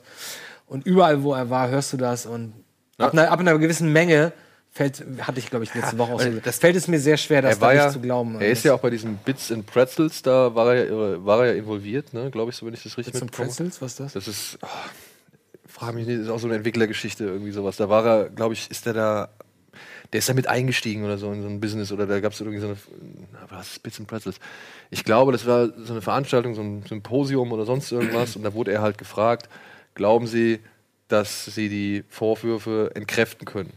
Ja, und er sagte halt, nein, ich werde die nicht entkräften können. Und daraufhin haben die die Partnerschaft zwischen Bits and Pretzels und Kevin Spacey aufgelöst. Aber ich meine, es ist halt auch so, dass es Gerüchte gibt und das wird vielleicht auch noch alles rauskommen, dass er zu diesem Hollywood-pädophilen Ring gehört, ähm, von dem man ja äh, behaupt, also der wohl nicht behauptet, sondern dass es wohl ein offenes Geheimnis ist, dass es den gibt. Und ähm, also der muss schon ordentlich Dreck am Stecken haben. Ähm, und zwar nicht nur diese Geschichte da vor 30 Jahren, sondern noch darüber hinaus. Und ich könnte mir vorstellen, wie gesagt, ähm, das wird noch, das werden noch spannende Wochen und Monate, da kommt noch einiges ans Tageslicht. So, ich glaube, dass wir immer noch erst nur die Spitze des Eisbergs sind und viele wahrscheinlich gerade Panik kriegen und gucken irgendwie, wie sie ihre Spuren noch ver verwischen können. Und ähm, ich meine, man muss, wie gesagt, ich bleib dabei, dass man äh, diese Dustin Hoffmann-Nummer zum Beispiel, finde ich, äh, albern, im, albern in, im Vergleich. Ähm, und dass man da jetzt nicht alles in einen Topf äh, wirft. Nicht jeder, der irgendwie einen Macho-Spruch oder einen sexistischen Kommentar abgegeben hat, sollte man in diesen äh, Weinstein-Skandal mit reinnehmen. Natürlich so, gehört das nicht. Gehört sich das nicht und sollte auch nicht passieren und so weiter, aber für mich hat es unterschiedliche Qualitäten. Ja. Und ähm, aber ich bin gespannt, was da passiert und wer, wer im Zuge dieses Tsunamis alles noch mitgerissen Ja, einer, der jetzt halt auch sich um neue Geldgeber kümmern muss, ist Quentin Tarantino. wird. Ja, mit seinem neuen Drehbuch. Der geht jetzt mit seinem neuen Drehbuch auf Shoppingtour. Ja, bis auf Disney hat er es allen angeboten. Und muss jetzt halt gucken, mit wem er es dreht. Ist das sein letzter? Der ist sein neunter. Sein neunter. Übrigens, der Film, den äh, Kevin Spacey noch gedreht hat, Gore, ähm, Netflix, glaube ich, Komplett Ding, weg. ist auch komplett, obwohl alles- die schon fast fertig waren, wird auch eingestampft und ähm, also das ist, das ist schon krass alles so. Das sind halt Sachen, die dann nie ausgestrahlt werden. Hier Founders Festival, Bits and Pretzels, da hat er das gesagt. Da hat man ihn gefragt, ob er das entkräften kann. Er meinte, er wird es nicht entkräften Jetzt gerade ganz frisch, oder? Das ist relativ Ich frisch, prophezei auch schon den ein oder anderen Selbstmord übrigens. Okay, was haben wir noch? Ja. Ähm, ja, Disney. Disney hat äh, mit gleich mehreren Aktionen für Schlagzeilen gesorgt. Die bekannte ist, ist, äh, ist natürlich jetzt, dass man mit dem Fox-Konzern geliebäugelt hat, dass man fast alles an Film- und Fernsehsparten übernehmen möchte, bis auf die News und die Sportnachrichten oder die Sportübertragung. Das alles soll, das soll noch bei Fox bleiben, aber der Rest, was dann auch zum Beispiel Sky umfassen würde, ähm, Deutschland Sky. ja, würde dann halt äh, an Disney gehen, was viele Insider der Branche, unter anderem auch halt beim Wall Street Journal, die wohl die ersten mit waren, die darüber berichtet haben, ähm, als, sag ich mal, entscheidende Maßnahme im Kampf gegen Netflix sehen.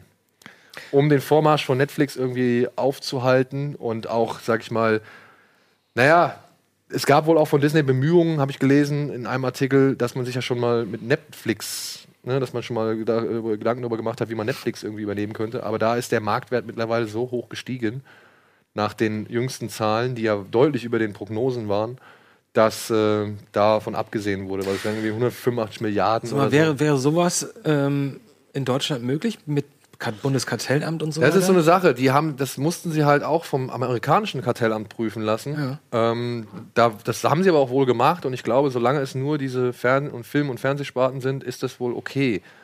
Weil ich meine, größer geht's ja dann fast gar nicht mehr, ne? Geht fast nicht mehr, nee. So, ich meine, mit Time Warner war das schon seltsam damals, ne? Und aber ähm, dann hast du echt so irgendwann so ein riesenkraken Monsterunternehmen, was wirklich alles kontrolliert. Ja, es würde am Ende, es sieht ja fast aus, danach aus, dass es nur noch vier Konzerne geben wird. Also ne? 80 Prozent aller Blockbuster kommen von einem Konzern an. Also was denen an Marken dann gehört, ich habe es ja auch mal neulich in die WhatsApp-Gruppe geschrieben, habe ich äh, nur kurz recherchiert.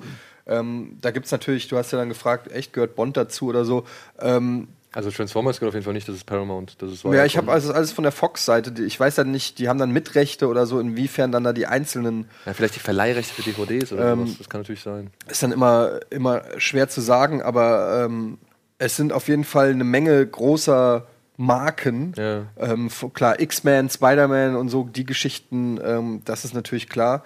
Aber ich weiß jetzt, wie gesagt, nicht, ob es mit Bond ist, aber auch sowas wie Simpsons natürlich, Avatar, Alien, ähm, Jackass, Planet of the Apes, Star Trek, ähm, Man in Black und so Geschichten. Also das sind äh, jetzt, ich habe ich hab da auch nur so große Franchises Ja, rausgesucht. ja, aber vieles ist davon noch verstreut und so. Ja, Aber ich weiß bei, genau, Bei aber- weiß ich zum Beispiel jetzt gerade nicht, weil da war ja auch noch immer noch der, die Frage, wer das jetzt irgendwie übernimmt. Das wird dann wahrscheinlich auch in diesem Deal geklärt, was sie dann da alles noch kriegen. Aber nur mal die Vorstellung, dass denen all diese Marken gehören.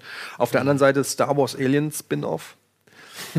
Oder Crossover. Ja, aber guck mal, wenn die jetzt dann wirklich hingehen und ihre eigene Streaming-Plattform bilden, ne, dann werden sie doch wahrscheinlich auch alles, was ihnen gehört, abziehen von den jeweils anderen. Oder? Ja, sicher. Das- Ja, aber ich das meine, haben- die Zukunft von Netflix sind ja eh Eigenproduktionen. Also insofern. Ja. Aber ich meine, genauso haben es, deswegen gab es ja auch schon die Problematik damit mit äh, Episode 4, ne? Ja. Also, dass das ausgerechnet der Film war, der nicht bei Netflix jetzt lief, obwohl er der fast alle sieben Teile dann drin hatte und am Ende waren es nur sechs.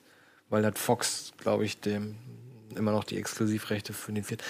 Ach, keine Ahnung. Ich finde das ganz komisch. Wie nennt sich das denn? Äh, nicht Kartellbehörde, sondern es gibt auch noch ein Gesetz gegen Monopolisierung. Das wären, ja, es ist, das ist noch kein richtiges Monopol, weil dann aber wären sie die einzigen, ne? aber Also es irgendwann wird's nah dann, Monopol dran. bist Ja. du echt, ja, ich meine, hast du nur eine Firma, die wirklich alles kontrolliert. Irgendwann fusionieren die noch mit Amazon oder mit Google und dann hast du den Salat. Oder mit Apple, ne? Mit App, nee, die wollen ja immer autark bleiben. Aber, du, aber zum Beispiel können, Apple kauft eher dann noch Warner oder sowas. ja, das, wird- da, die sind alle dann relativ nahe beieinander, so was den Reichtum angeht. Also das wird schon schwierig. Ähm, aber wer hat denn, warte mal, wer hat Blackwater? Wer hat diese Blackwater-Söldner und wer hat die Roboter? Zu wem gehören noch Boston Dynamics? Gehört zu Google. Ne? Boston Dynamics gehört zu Google. So. Die, die Blackwater-Söldner gehören zu Monsanto und Monsanto gehört zu. Naja, irgendwann wird es dann so eine Firma geben: Disney, Monsanto, Amazon. Es gibt doch diese Fake-Doku Google Son äh, auf YouTube. Haben Ja? wir, glaube ich, auch schon mal drüber gesprochen. Die ist schon auch fünf oder zehn Jahre alt. Kennst du die? Google, kennt ihr nicht? Ja, die kennt doch jeder. Kenn ich auch nicht. Ja, müssen wir eingeben. Google Son, das ist so eine Fake-Doku, die so ähm, dann so in the year 2000 Google and Amazon äh, Fusion und and will be Google Son und ähm, zeichnet so eine alternative Zukunftstimeline, aber so sehr realistisch, was halt äh, passiert, wenn Google und Amazon zusammen mergen und so. das ist echt- kostenlos und das, das, das Krasse ist, es gibt es echt schon lange und ich habe das auch schon ein paar Mal sogar geguckt. Ähm, und es ist immer wieder erstaunlich, wie nah an der Realität es ist. Jetzt ist es zwar nicht Google und Amazon, noch nicht, aber halt irgendwelche anderen und dann durch die Suchmaschine und die Information und wie das echt- alles sich verändert und, und das, es wird echt Terminator am Ende. Das Ja, ist allem, wirklich. kennt ihr noch, kennt ihr, kennt ihr diesen uralten Film Network? welchen? Da gab es ein paar. Ja.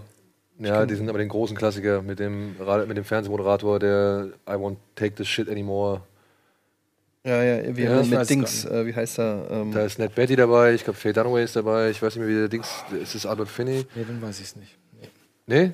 Ein ganz großer 70er Klassiker. Jahre Film, ja, ne? 70er Aber Jahre. ein gar großer Klassiker, der halt schon auch über Medien und dann halt äh, die ganzen Konzerne und da gibt es so eine Ansprache von Ned Betty, wie der halt irgendwie in, damals in den 70ern schon vorhersagt. ist der nicht von Scorsese? Nee. Wie der halt damals schon vorhersagt, dass irgendwann nur noch vier, fünf große Konzerne die Welt beherrschen werden und so. Das ist halt echt schon prophetisch, was er da von sich gibt. So. Und das ist halt echt nur noch eine Währung oder ein, ein, eine, ein Maß gibt. Das ist halt der Profit so, ja. Und das ist echt schon Ja. cool.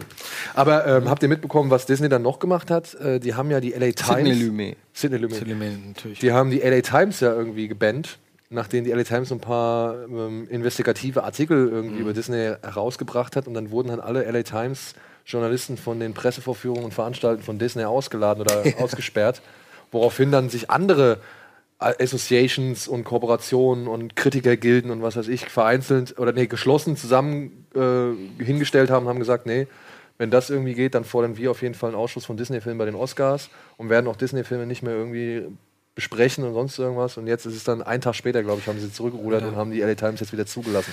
Was Disney mal für, ein, für, für eine Marke war, ne? Und wie unsympathisch die jetzt mittlerweile sind, Ja. ne? Wobei ich jetzt aber auch nochmal sagen muss, ja, hier unser guter Kollege Jan vom Cinecast, mit dem wir hier beim Chatduell waren, der arbeitet ja auch in einem Kino und der hat sich mal schlau gemacht nach der letzten Woche, wo wir diese Disney News vorgebracht haben mit den 65 Prozent, die sie von den Kinobetreibern Ja. kassieren. Das gilt wohl nur für Amerika. Er sagt, mein Chef, Theaterleiter, schreibt, selbst die 55 Prozent bzw. 60 stimmen nicht. Oder die haben halt beim Wall Street anders geschrieben. Er sagt noch, Disney bekommt schon am meisten, aber oftmals nicht die 55 Prozent hier in Deutschland. Wir, da brauchen wir jetzt aber auch einen Vergleich, was andere Filme dann nehmen. Bitte? Wir bräuchten dafür Ja, schon gut, irgendwie einen das hat er jetzt Vergleich. nicht genannt, also, ja. Sonst kann man das ja nicht richtig einschätzen. Und momentan gibt es auch hier in Deutschland kaum ein Kino, sagt er, das halt wirklich sich äh, mit einem Streik beschäftigt, weil alle schon den Vorverkauf von Episode 8 anbieten. Ja, und so. klar, ja, also Ich glaube, das haben sie einmal probiert damals, ne, vor zwei Jahren, zweieinhalb Jahren, als das einmal losging. Ja. Da haben es irgendwie, ich weiß nicht, 20 Prozent der Kinos haben es versucht. Ja, aber was sollen die Kinos jetzt auch machen? Ne? Also Ja, klar. ist halt also darauf verzichten, auf das Geschäft des Jahres überhaupt. zu- Aber das weiß ja Disney auch wiederum. Deswegen wissen sie, sie können alles durchboxen. Ja, aber er sagt, die Zahlen von dem Wall Street Journal, die das Wall Street Journal genannt hat, die treffen auf jeden Fall nicht für Deutschland zu. Also in Deutschland hat man bisher noch nichts davon mitbekommen. okay. So. Das sagt halt dieser Kinobetreiber, der es ja eigentlich dann auch aus erster Hand wissen müsste. Ja. Okay. So, das waren die News und jetzt machen wir noch kurz Werbung und melden uns gleich mit einer neuen Kategorie wieder. Bis gleich.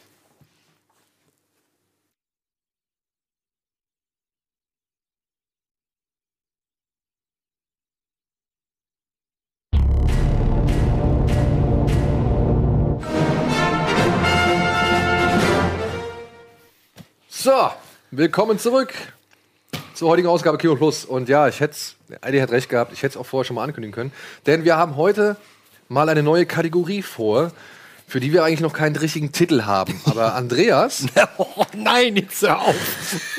Andreas kam vor einigen Tagen mit der Idee, ey, warum machen wir das nicht mal, dass wir eine Filmszene zeigen, die wir besonders geil finden. Ich, jeder bringt eine mit, ohne dass die beiden anderen davon wissen. Und dann analysieren wir diese Filmszene. Ich habe keine mitgebracht. Ja, jetzt, wir reden ja auch nur über eine erstmal. Achso. Ja? Weil du gesagt hast, jeder bringt eine mit. Ja, Ja, irgendwann mal. Nach und nach, irgendwann mal. Das Problem an dieser ganzen Geschichte ist, wir wissen nicht, wie wir diese Kategorie nennen sollen. Das ist eines der Probleme. Das ist eines der Probleme. Ein zweites ist, dass wir natürlich jetzt hier halt das auch schon gern mit Ton präsentieren möchten. Das ist uns vorhin erst aufgefallen, dass Musik ja auch nicht so unwichtig ist. Ja, und ähm, deswegen habe ich auch es, die Szene schon wieder rückgängig es, es gesagt. könnte vielleicht das ein oder andere Problem geben. Falls ihr jetzt ja, live zuschaut, habt ihr Glück. Dann werdet ihr das noch mit Ton erleben. Kann sein, dass wir es wieder rausschneiden müssen. Dann habt ihr jetzt einen Sprung, den ihr euch nicht erklären könnt. Aber ja, wir möchten gerne erstmal von euch Ideen haben für diese Rubrik, die jetzt momentan, ich sag's jetzt einfach mal, unter dem Arbeitstitel fungiert, Szenen, die wir geil finden. Aber wir brauchen einen Hashtag, sonst wir brauchen einen Hashtag. Szenen, die wir geil finden? Das ist zu lang, oder? Geile Szene? Obwohl, jetzt, Szenengeilheit. Damit bist du auf der sicheren Seite. Ja, Szenen- Szenengeilheit. Ja. Szenengeilheit. Oh, dem- oh, aber bitte, bitte, bitte, bitte. Unter dem fordert, Hashtag- nicht, fordert nicht die Rubrik an, dass, jetzt, dass wir diese Rubrik jetzt wirklich Szenengeilheit nennen. Das ist nur der Hashtag. Die, ihr sollt ja einen Namen. Genau, Ja, ihr aber euch einen ja, Namen ausdenken, schickt ihn uns unter dem Betreff von mir aus Kino Plus, aber halt auch unter dem Hashtag Szenengeilheit. Wie könnten wir diese Rubrik nennen? Die Andreas heute eröffnen möchte. Jetzt kommt- Und im Forum. Ah, im Forum könnt ihr gerne auch noch abstimmen. Oder auf der Facebook-Seite. Oder auf der Facebook-Seite. Egal wo, schickt uns eure Vorschläge, wir sondieren alles. So, ich hatte eigentlich eine andere Szene. Also beziehungsweise ich hatte so gestern. fängt schon mal richtig gut an. Ja, weil. Ja, aber die andere Szene. Dann Andreas. zu gefährlich. Ja, bitte, was? Okay, welche, auf welche haben wir uns jetzt geeinigt? Auf die. Ausfallszene, auf die, auf die Notfallszene, glaube ich, oder? Szen- Oder? Notfallszene?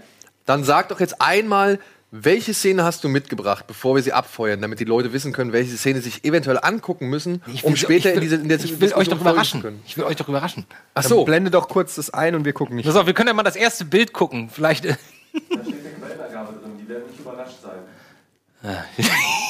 Ja, okay, dann können wir es auch einfach sagen. dann sag doch jetzt mal. Also, ich, ähm, es gibt wirklich so einige Szenen, bei denen mir mein. Was willst du? Der Spannungsaufbau ist unerträglich. ich mag das nicht. Ach, ja. ähm, wo es wirklich, wo ich wirklich äh, innerlich äh, Liebe äh, empfinde. Und ähm, ich habe mich für eine, ich wollte erst irgendwas ausgraben, von dem ich dachte, ah, das kennt dann keiner von euch und dann könnte ich euch überraschen. Und dann dachte ich, ja, dann nehme ich etwas, was wir alle kennen. ich Am Ende habe ich jetzt was Szene. ganz nah. Äh, Darf ich raten, ohne es zu wissen? Ja, sag es. Sag es. Ich sag äh, Indiana Jones, Tempel des Todes, die Anfangsszene mit dem äh, Gift. Alter, es ist so, so knapp daneben. es, ist, aber es ist fast perfekt, du Arschloch. wirklich. Das ist, ey, das ist wirklich beeindruckend. Nee, es ist die Flugzeug-Raussprungszene. Ah, mit dem Schlauchboot. Mit dem Schlauchboot, ja. Okay. Liebe ich. Liebe ich. Ich liebe das. Ach, sehr. Die ist auch doch deswegen so toll, weil auch die Musik natürlich eine riesen Rolle dabei spielt. Vor allem diese ständigen Wechsel zwischen gut und schön. Ne? Also jetzt sind wir gleich auf der, auf der Karte, glaube ich. Ey, habt ihr ah, nee, erst zieht er Aykroyd- sich noch um. Ah, Habt shit. ihr Dan Aykroyd da im Vorfeld erkannt? Damals nie. Niemals. Nie, nie erkannt habe ich ihn. Also auf gar keinen Fall. Ja, endlich das Outfit, das wir alle kennen, Genau. das man vorher im Film noch nicht Der gesehen Film hat. kriegt viel zu viel Hate. Äh, empfehle ich auch unseren Audioflick dazu übrigens. Haben wir den nicht auch zusammen gemacht? Den haben wir zusammen dabei? gemacht. Den haben wir zusammen gemacht. Ganz großartiger Film. Kate Capshaw geht mir immer noch auf den Sack. Ja, ich finde sie. Nee, ich mag sie. Tatsächlich. Ich mag sie tatsächlich. Ich, ich bin Marion. Marion ist äh, Aber ich finde auch diese. mein Indie-Girl. Ja, klar. so, das ist auch ein bisschen zu lang jetzt natürlich der Vorlauf. Das hätten wir alles jetzt noch nicht gebraucht. Oh yeah. I don't care. Erstmal pennen. So, jetzt kommt die Kartensequenz, klar. Ich glaube, jetzt fliegen sie über der Mauer, ne? Ja, genau. Und jetzt wird's Über nämlich eine geil. Mauer, irgend so eine Mauer, die es halt irgendwo gibt. So. So, und ich, was ich so gerne mag, ist es, das ist so dieser Film, der wirklich alle zwei Minuten macht er so eine 180-Grad-Wendung, tonal gesehen. Jetzt sind wir im total schöner Musik. Oh, wir fliegen über China. Jetzt sind wir über, gleich über Burma oder über Indien, keine Ahnung. Und jetzt kommt der erste Break. Und die Musik liebe ich total geil, wenn die Typen gleich nach hinten gucken, die Piloten. Nämlich jetzt. Moment. die, die bösen Chinesen. Finde ich so mal super. Die ja zur gleichen Fluglinie oder zu dem Mann gehören, den er vorher bestohlen Ja, hat. Ne? ja. Lao Che, Lao Che Lao Airlines. Che. So, die Mucke ist auch geil. Während sie darüber schleichen. Ich verstehe nach wie vor nicht, wenn der, äh, warum der eine den anderen gleich rausschmeißt. Das habe ich irgendwie nie begriffen. Wisst ihr das? Äh, Weil es zu wenig Fallschirme gibt. Hä? Die haben doch beide Fallschirme. Der hat auch einen Fallschirm da. Ja, vielleicht Guck mal, jetzt sagt, guck mal, jetzt sagt er springen, springen. Und er so, nö, nö. Und er so, ah, springen. Ah! Ja, weil der Schiss hat. Ja, kann auch jetzt sein. Jetzt noch mal kurz. äh, Tschüss. Guck mal, der sagt doch einfach, wir müssen raus, wir müssen raus. Ja, bevor wir gegen sein. Felsen knallen. Das ist doch eigentlich So, aber jetzt, ey, erstmal das Bild liebe ich von ihr hier. Das finde ich so toll. Und Aber jetzt ist auch so ein- Und jetzt die Mucke dazu, ey. Wie sie nur sagt, oh nein, oh nein. Vor allem dieses Augenrollen. Oh, jetzt ist voll- dreht. Wie sich das Kleid dreht. Für dich immer noch Dr. Jones, Schätzchen. Aber vor allem auch dieses, dieser typische, das ist so ein typisches Spiel, Spielberg-Element. Sie kommt da rein, macht den Vorhang auf und dann zieht die Kamera so auf. Mhm. Ja, ja, und ja. du hast gleich, ja, hier nochmal, du hast gleich Genau. dieses Gesicht so, was soll der Zuschauer jetzt denken? Aber die Mucke jetzt ist so geil. Da, da, da. Super. Sie können auch fliegen, oder nicht? Äh, nein, kannst du? ich werde ohnmächtig. Oh Gott, ich werde ohnmächtig. Geschwindigkeit, okay. Treibstoff, Treibstoff. Treibstoff. haben wir den Speed, wie, wie schnell diese Szene, wie, wie schnell das alles jetzt hier geht. Das ist, ich meine, wir, vor anderthalb Minuten haben die noch geschlafen. Jetzt sind sie am Flugzeug äh, an der.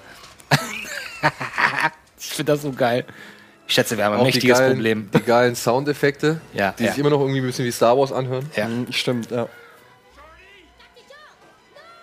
Ist auch im Prinzip original Podrace-mäßig. Und ne? das, das liebe ich jetzt. Ihren Blick nach vorne, wie sie nach vorne zeigt und auf die Kante. Als ob es irgendwas bringt. Tün. Das Modell übrigens. Shorty, schnappt ihr unser Zeug zusammen. Und jetzt, und deswegen wollte, meinte ich, ist Musik so wichtig.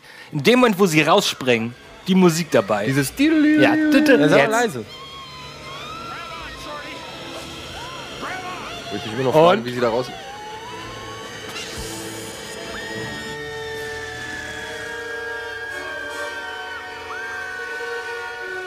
Der größte Schwachsinn, der größte Schwachsinn auf der ganzen Erde. Aber irgendwie kommt er damit durch. Aber wie haben sie es gemacht? Das ist ein Modell. Das Modell? Ja, das Modell. Und jetzt der Schnitt auf, den, auf das Close-Up, haben wunderbar, zack, da sind sie dann echte.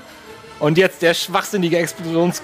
Boom. Ja, die, die Explosion ist halt leider Das ist der einzig schlechte schäbig. Effekt im ganzen Film. Und der Greenscreen ist ja auch nicht perfekt. So, jetzt können wir schon ausmachen. Also eigentlich äh, bis dahin... bis dahin ist geil. Ab jetzt wird es nur noch übertrieben. Aber das ist, das, ist, das ist für mich Kino.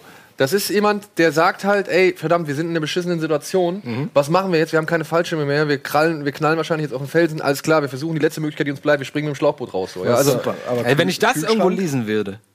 Ja, aber das war ja schon wesentlich später. Ja, aber da regen sich auch alle drüber auf. Nö, die Kühlschrankszene finde ich jetzt nicht schlimm. Die Kühlschrank-Nuke. Also das nicht- ich habe schon die Nase gerümpft oder ein Ist das bisschen nicht aber Ja, es ist, Es es passt ist genau zu Indie. Es, ja, Und, also ich fand die Kühlschrankszene auch nicht schlimm. Also ich fand den ganzen Anfang nicht schlimm. Ich fand den ganzen Anfang auch nicht so richtig schlimm, aber bei Kühlschrankszenen bin ich schon, also mich hat bei der Kühlschrankszene eher gestört, dass er direkt über das Auto der Russen drüber geflogen wird und die, das Auto der Russen er wird dann hochgeschleudert, so. Aber ist egal, also. Was mich eher stört, ist dieses Rumdotzen von dem Kühlschrank auf der Wüste so. Weißt du, wenn der einfach nur, wenn sie irgendwie einen Mhm. Kühlschrank runter hätten fliegen lassen, einen echten Kühlschrank, dann hätte ich das weniger schlimm gefunden als diesen CGI-Kühlschrank, der halt durch die Wüste dotzt und wo man eigentlich. so ein Cartoon. Ja, wie so ein Cartoon, wo man eigentlich sagen muss, ey, Indy, du hättest dir jeden verdammten Knochen in deinem Körper gebrochen, wenn du so da durchgeschickt Aber so darfst du halt auch nicht. Ja, aber. aber wisst ihr, das, das gleiche Gefühl hatte ich damals, als ich Iron Man, den ersten Iron Man im Kino gesehen habe. Und er bricht aus der Höhle aus, ne, mit seinem Mark I Anzug und fliegt hoch. Und dann stürzt er, und dann geht auf einmal die, die Energie aus und er fällt runter auf so eine Düne. Boom! Genau. Und ich denke so, oh fuck. Und bis zu dem Moment dachte ich noch, das wäre ein anderer Film als der, den er, der, der, der er danach ist. Nämlich er, und dann fährt die Kamera hin und dann liegen da die ganzen Scherben von seinem Anzug und er liegt da mit dem blauen Auge. Oh Mensch, und geht weiter. Nicht so. Moment mal, der ist jetzt gerade mit dem Raketenanzug aus 400 Meter senkrecht in den Boden gerammt und jetzt. Ach, so ein Film ist das. Okay, ich dachte vorher noch, der ist noch ein bisschen realistischer. Naja, Aber bei Indy, ich mochte, ich, ich mag auch diesen, das hat so einen James Bond-Vibe auch. das ist einfach dieses. Ich bin in der absolut auswegs. Ja, du hast es ja gerade gesagt, eine ausweglosen Situation und irgendeine abstruse Notlösung muss jetzt her. Okay, wir versuchen es einfach. Und ich finde, der, die Szene kann das, die, die, die steigert sich so irre, die wird immer schneller, die wird durch die Musik immer höher, immer, immer lauter, durch die Art des Schnitts wird's immer länger und dann hast du diesen Release, deswegen ist es so geil. Genau, zu, ja. genau. Und du musst auch mal hören, auch die Motoren gehen immer höher mit dem, mit der Zeit. Und in dem Moment, wo sie rausspringen, ist Release. Bumm. Da ist kein Schnitt mehr, da ist nur ein Take und die Musik macht diese Fanfare und so. Das finde ich so geil, wie es da hinarbeitet und dann rausgeht. Was ich halt an der Szene gut finde, ist, dass man zumindest als Kind, als Erwachsener sagst du, okay, ist Schwachsinn, okay, ja, aber wenn du den Film zum ersten Mal siehst, als 12 oder 14-Jähriger oder 10-Jähriger, whatever, dann denkst du dir halt schon, hm, könnte das klappen. Genauso. Ich frage mich das bis heute, Also ob das ja, könnte. aber das, das meine ich ja, dass da so, es ist einerseits Schwachsinn, aber es ist so eine ein bisschen plausibel auch, Mhm. so ein bisschen, okay, natürlich am liebsten hätten sie den Fallschirm, hatten sie aber nicht. Also ähm, bevor, so, bevor du blank runterspringst und auf jeden Fall gar keine Chance hast, nimmst du halt das fucking Schlauchboot. Und äh, irgendwie Du landest ja eigentlich auf einer weichen Oberfläche. und das finde ich halt, das ist das Gute an der Szene, dass es einerseits Schwachsinn ist und das ist ja diese, dieser schmale Grat, den Indie immer geht zwischen, äh, eigentlich ist es Wahnsinn, aber naja, mit ein bisschen Glück. So, weißt du, und das finde ich halt auch, das ist auch wieder so Spielberg-mäßig ähm, äh, geil, diese Suspense, dass du, wie am Anfang, dieses Build-up, ja, du weißt als Zuschauer schon mehr als der Held. Der Held schläft noch, weiß noch nicht, in welcher Gefahr er sich befindet, aber der Zuschauer weiß natürlich schon längst, in welcher Gefahr er ist. Und dann kommt einer nach dem anderen, kommt auf den Trichter, oh oh, oh oh, oh oh, oh oh, oh, das, was du meinst. Und dann gibt's halt diesen äh, Release, der dann in, einfach in so einer Spaßsequenz, weil wenn die dann mit diesem Schlauchboot da runterfahren, da denkt sich doch jeder, Alter, das will ich auch mal machen. Mit so einem Schlauchboot. Bis- äh, bis sie dann zur runter. Kante von einem Canyon Ja, kommen. aber das macht, da, da denkst du dir dann so, das explodiert in so einem Spaßmoment, ja. Und das finde ich halt irgendwie ähm, Aber das auch Tolle. vor allem, vor allem Spielbergs Entscheidung, diesen Film wirklich so, so hart am Anfang oder so, so schnell zu takten am Anfang. Ich meine, guck mal, die, die, die Ballerei oder der, der Kampf in dem, in dem Obi-Wan-Club, das ist ja keine fünf Minuten her. Nee, nee, das, Ne? das meine ich ja. Da geht's, der Film ist so geil. Die, ich glaube, die ersten 20 Minuten hast du, da kannst du da nicht eine Sekunde durchatmen. Da geht nur weiter. Flugzeug fliegt los, du denkst, ah, jetzt ist alles gut. Dann geht die Tür zu, hier Airline äh, äh, laut Chain, du weißt schon, okay, jetzt geht's gleich weiter. Dann kommt der Sprung raus, dann landen sie in dem blöden Fluss da und dann kommen sie bei dem Inder an und dann ist erstmal Ruhe. Dann ist erstmal Ruhe. Aber das dauert 20 Minuten. Aber das ist doch fast schon vergleichbar. Also frage ich euch, ist es nicht schon fast vergleichbar zum Beispiel dann auch mit Imperium schlägt zurück? Weil der Film baut ja auch. Was ist, was ist das bis zu dem Sprung? Sind es die ersten 20 Minuten, die ersten 25 Minuten? Bis zu dem Sprung jetzt? ja. Also bis, sagen wir mal so, bis, der, nee. bis, der, Nee, nee, nee, bis sie sagen- die Klippe runtergefallen sind und dann bei den Indern landen. Das sind 20 Minuten. Das sind 20 Minuten. Würde ich sagen. Ja. Hoth ist wann vorbei? Nach? Das dauert eine Weile. Nach der Schlacht? Nach der Schlacht bis, also bis der das letzte Mal, dass wir Hoth sehen, ist ja Luke, der mit dem mit dem X-Wing losfliegt. Genau. Du, du hast ja, bevor die Schlacht beginnt, hast du ja noch die ganze Tauntaun-Geschichte. Genau, die Und so. Tauntaun- Die, ist- die ist lange. ja eher ruhig. Ich und- glaube, ich glaube, da hast du mindestens 30, nee, 40 Ja, ich würde sagen Stunde, 30 würd ich sagen. Nee, ich würde sagen 30 40 Minuten, würde ich sagen. Weil ich meine, der Film hat ja so gesehen drei Teile. Ne? Du hast ja am Ende das Bespin, du hast ja zwischen Dagobah die Trainingsgeschichten, was, was parallel dazu bezieht oder parallel dazu passiert, Ja. zum Beispiel das, Mis- das Asteroidenfeld. Genau. Und dann aber der ist ja auch erstmal ruhig nach, nach Hoth. So, ja. Den brauchst, da brauchst du auch die Ruhe. Genau. Da weiß ich jedes Mal, wenn ich den Film gucke, denkst du, oh, endlich mal Ruhe im Karton hier. Weil so geil wie die Hoth-Schlacht ist, ist fast immer noch einer meiner liebsten Schlachten von allen, seltsamerweise, obwohl ich Weltraumschlachten liebe. ähm, aber jedes Mal, wenn Luke losfliegt und, und R2 sagt, alles cool und wir gehen raus ins All und es ist Ruhe und er sagt, ja, wir fliegen zum Dagobah-System, denkst du, oh, endlich mal Ja, ein es ist auch so ein geiler Stimmungswechsel, weil du dann halt wirklich mit Luke bist. Du hörst nur irgendwelche Geräusche, Frösche und, und, und so. Und du bist in einem komplett neuen, ähm, in einer komplett neuen Umgebung. Ich wollte schon wieder Environment sagen. In einem komplett, in einer komplett neuen Umgebung. Und es ist eine ganz andere Stimmung. Es ist, ein, es ist wie ein, fast ein anderer Film in dem Moment. Äh, aber jetzt reden wir, wieso reden wir jetzt über Empire Naja, weil ich, ich, ich finde halt schon, dass sich Parallelen auftun, weil gerade so der Zeitraum ist ja schon irgendwie der gleiche. Die Jungs, die waren ja auch eine Clique, sage ich jetzt mal so. Ja. Und beide Filme, finde ich, hauen schon mal ordentlich was raus. Ja, zu Beginn Ja, oder innerhalb der ersten halben Stunde. Ob das jetzt bei Indiana Jones ein bisschen früher aufhört oder nicht. Aber das ist für Blockbuster nicht ungewöhnlich. Also gerade auch heute wird es noch viel gemacht, dass du eine große Eröffnungssequenz hast, um dann ähm, auch erstmal Storytelling zu machen. Und damit die Leute sich nicht langweilen, hast du direkt am Anfang irgendeine epische, äh, guck dir Avengers oder so. Ja, Bei- bei, Bond, bei Bond ist es ja zum Beispiel bei, meistens bei auch so. Bond ist es so, äh, es ist bei vielen, auch bei Transformers ist es so, bei, weiß ich nicht, Aber da sprechen wir ja von heute. ja. Und das war ja damals. Also es war ja. Ja, aber das sind ja die Blaupausen für die Blockbuster von heute. Genau, das möchte ich jetzt, das, das steht, das steht ja fest. Aber so halt, ich finde schon, dass irgendwie glaube, also ich glaube halt einfach, dass sie sich so gegenseitig befruchtet hat in der Art und Weise, wie sie ihre Filme aufbauen Also, und erzählen. also zu 100 Prozent, äh, wenn du sagst bewusst, natürlich sind sie beiden der düstere Teil der drei Filme jeweils. Ähm, Im Nachhinein hat ja auch Spielberg immer gesagt, dass er den am wenigsten mag äh, von den Indie-Filmen, weil, und den hätte er heute auch sicherlich nicht so gemacht. Ähm, weil das alles zu brutal für Kinder gewesen wäre. Ich liebe den zweiten Teil und ich liebe diesen Anfang. Also zu brutal für Kinder. Ich weiß nicht, im ersten schmilzen Gesichter. Es ist ab, es sind auch einfach keine Kinderfilme, Punkt. Ja, im also, dritten, im the fuck? dritten werden Leute enthauptet und der wurde damals noch ab 12 freigegeben. Aber hier. das, das, die Herz rausreißen Nummer ist schon ein bisschen härter, muss die ich sagen. ist auf jeden Fall ein bisschen härter. dauert länger und, und dann nochmal schön ab in die Lava. wie ich diesen Film wirklich Ich finde, die Herz rausreißen, das, ist, das finde ich nicht so schlimm. Ich finde, die Stimmung darum ist eher so, Ja. der, was ich als Kind mitnehmen würde. Wenn er vor allem das es Blut ist sehr bedrohlich, es ist alles düster. Der, du hast einen richtig fiesen Bösewicht, es ist alles rot und so weiter. Und, äh, und, und, und dann äh, Indy soll verbrannt werden und weiß ich, das ist alles schon von der Stimmung her sehr bedrückend. Ja, da ist auch- wenig Leichtigkeit. Oder auch diese Exorzistennummer, wenn er das Blut von Kali getrunken hat und dann in diesem Raum voller Kerzen liegt Ja, und dann das sich ist so windet. Das ist, das fand ich die schlimmen Szenen so. Das mit dem Herz rausreißen, wirklich, ich habe den Film jahrelang eigentlich nur geguckt, indem er entweder mein Opa oder meine Mutter bei der entscheidenden Szene so gemacht hat, ja. Und äh, dann durfte ich ihn weitergucken, so, ja. Also das waren immer die so, die, dieser eine Moment, den durfte, und das am Ende mit dem Krokodil, das durfte ich auch nicht gucken. Ne, echt? Oh, Ich fand das eigentlich alles nicht schlimm, bis auf. Ich, aber richtig schlimm, was mich richtig verstört hat damals, war dieses, wie er so ganz langsam in die Lava hinabgelassen wird und dann anfängt zu brennen und so. Das fand ich richtig, Das war, richtig ja, hart. Aber jetzt mal, du als, äh, als ja nun Schnittprofi ja, und, und Cutter, wenn du diese Szene siehst, würdest du, weil du hast ja jetzt schon auch uns immer wieder erzählt, und wir haben ja auch immer wieder Werbung gemacht für den legendären Bade-Cut von Independence Day. Ach Gott, ja. Würdest du was anders machen an der Szene? Gibt es Momente oder sag ich mal Schnitte, wo du sagst, nee, der muss jetzt nicht unbedingt? Nein, das ist ja das Problem. Sogar wenn sie sich umdreht, sobald sie, guck mal, sie guckt ins Cockpit, Cockpit ist leer. Sie dreht sich um und, und macht so und ihr rotes Kleid wie so ein Propeller fliegt, wie so ein Propeller weg. Da ist alles bis ins Detail perfekt. Auch das Timing und dieses Pacing. Ich hasse diesen Ausdruck Pacing mittlerweile, aber gibt's gibt's einen anderen Begriff dafür? Erzähltempo, ne? So, das Erzähltempo, wann es ruhig wird, wann es wieder schnell wird und wie die alle reagieren und, und, und wie extrem auch dann äh, die Gesichter plötzlich auch werden, weil sie halt alle panisch werden. Ich weiß nicht, ich finde es alles super. Also ich hätte jetzt hierzu, das war jetzt wie gesagt eine Notlösung. Ich hatte mich eigentlich vorbereitet eher auf, ein, auf eine andere Sequenz, die ich jetzt aber glaube ich noch nicht verraten werde, falls wir es noch mal, doch noch mal irgendwie zeigen. Du, wenn wir jetzt keinen Ärger kriegen, werden wir beim nächsten Mal vielleicht auch keinen Ärger kriegen. Okay, weil das wäre, also zu dem kann ich eigentlich jetzt auch nicht viel mehr sagen als ich liebe das, ich liebe das, ich liebe das. Ich weiß gar nicht mal so richtig warum. Ähm, ich kann es mir immer und immer und immer und immer und immer immer wieder angucken.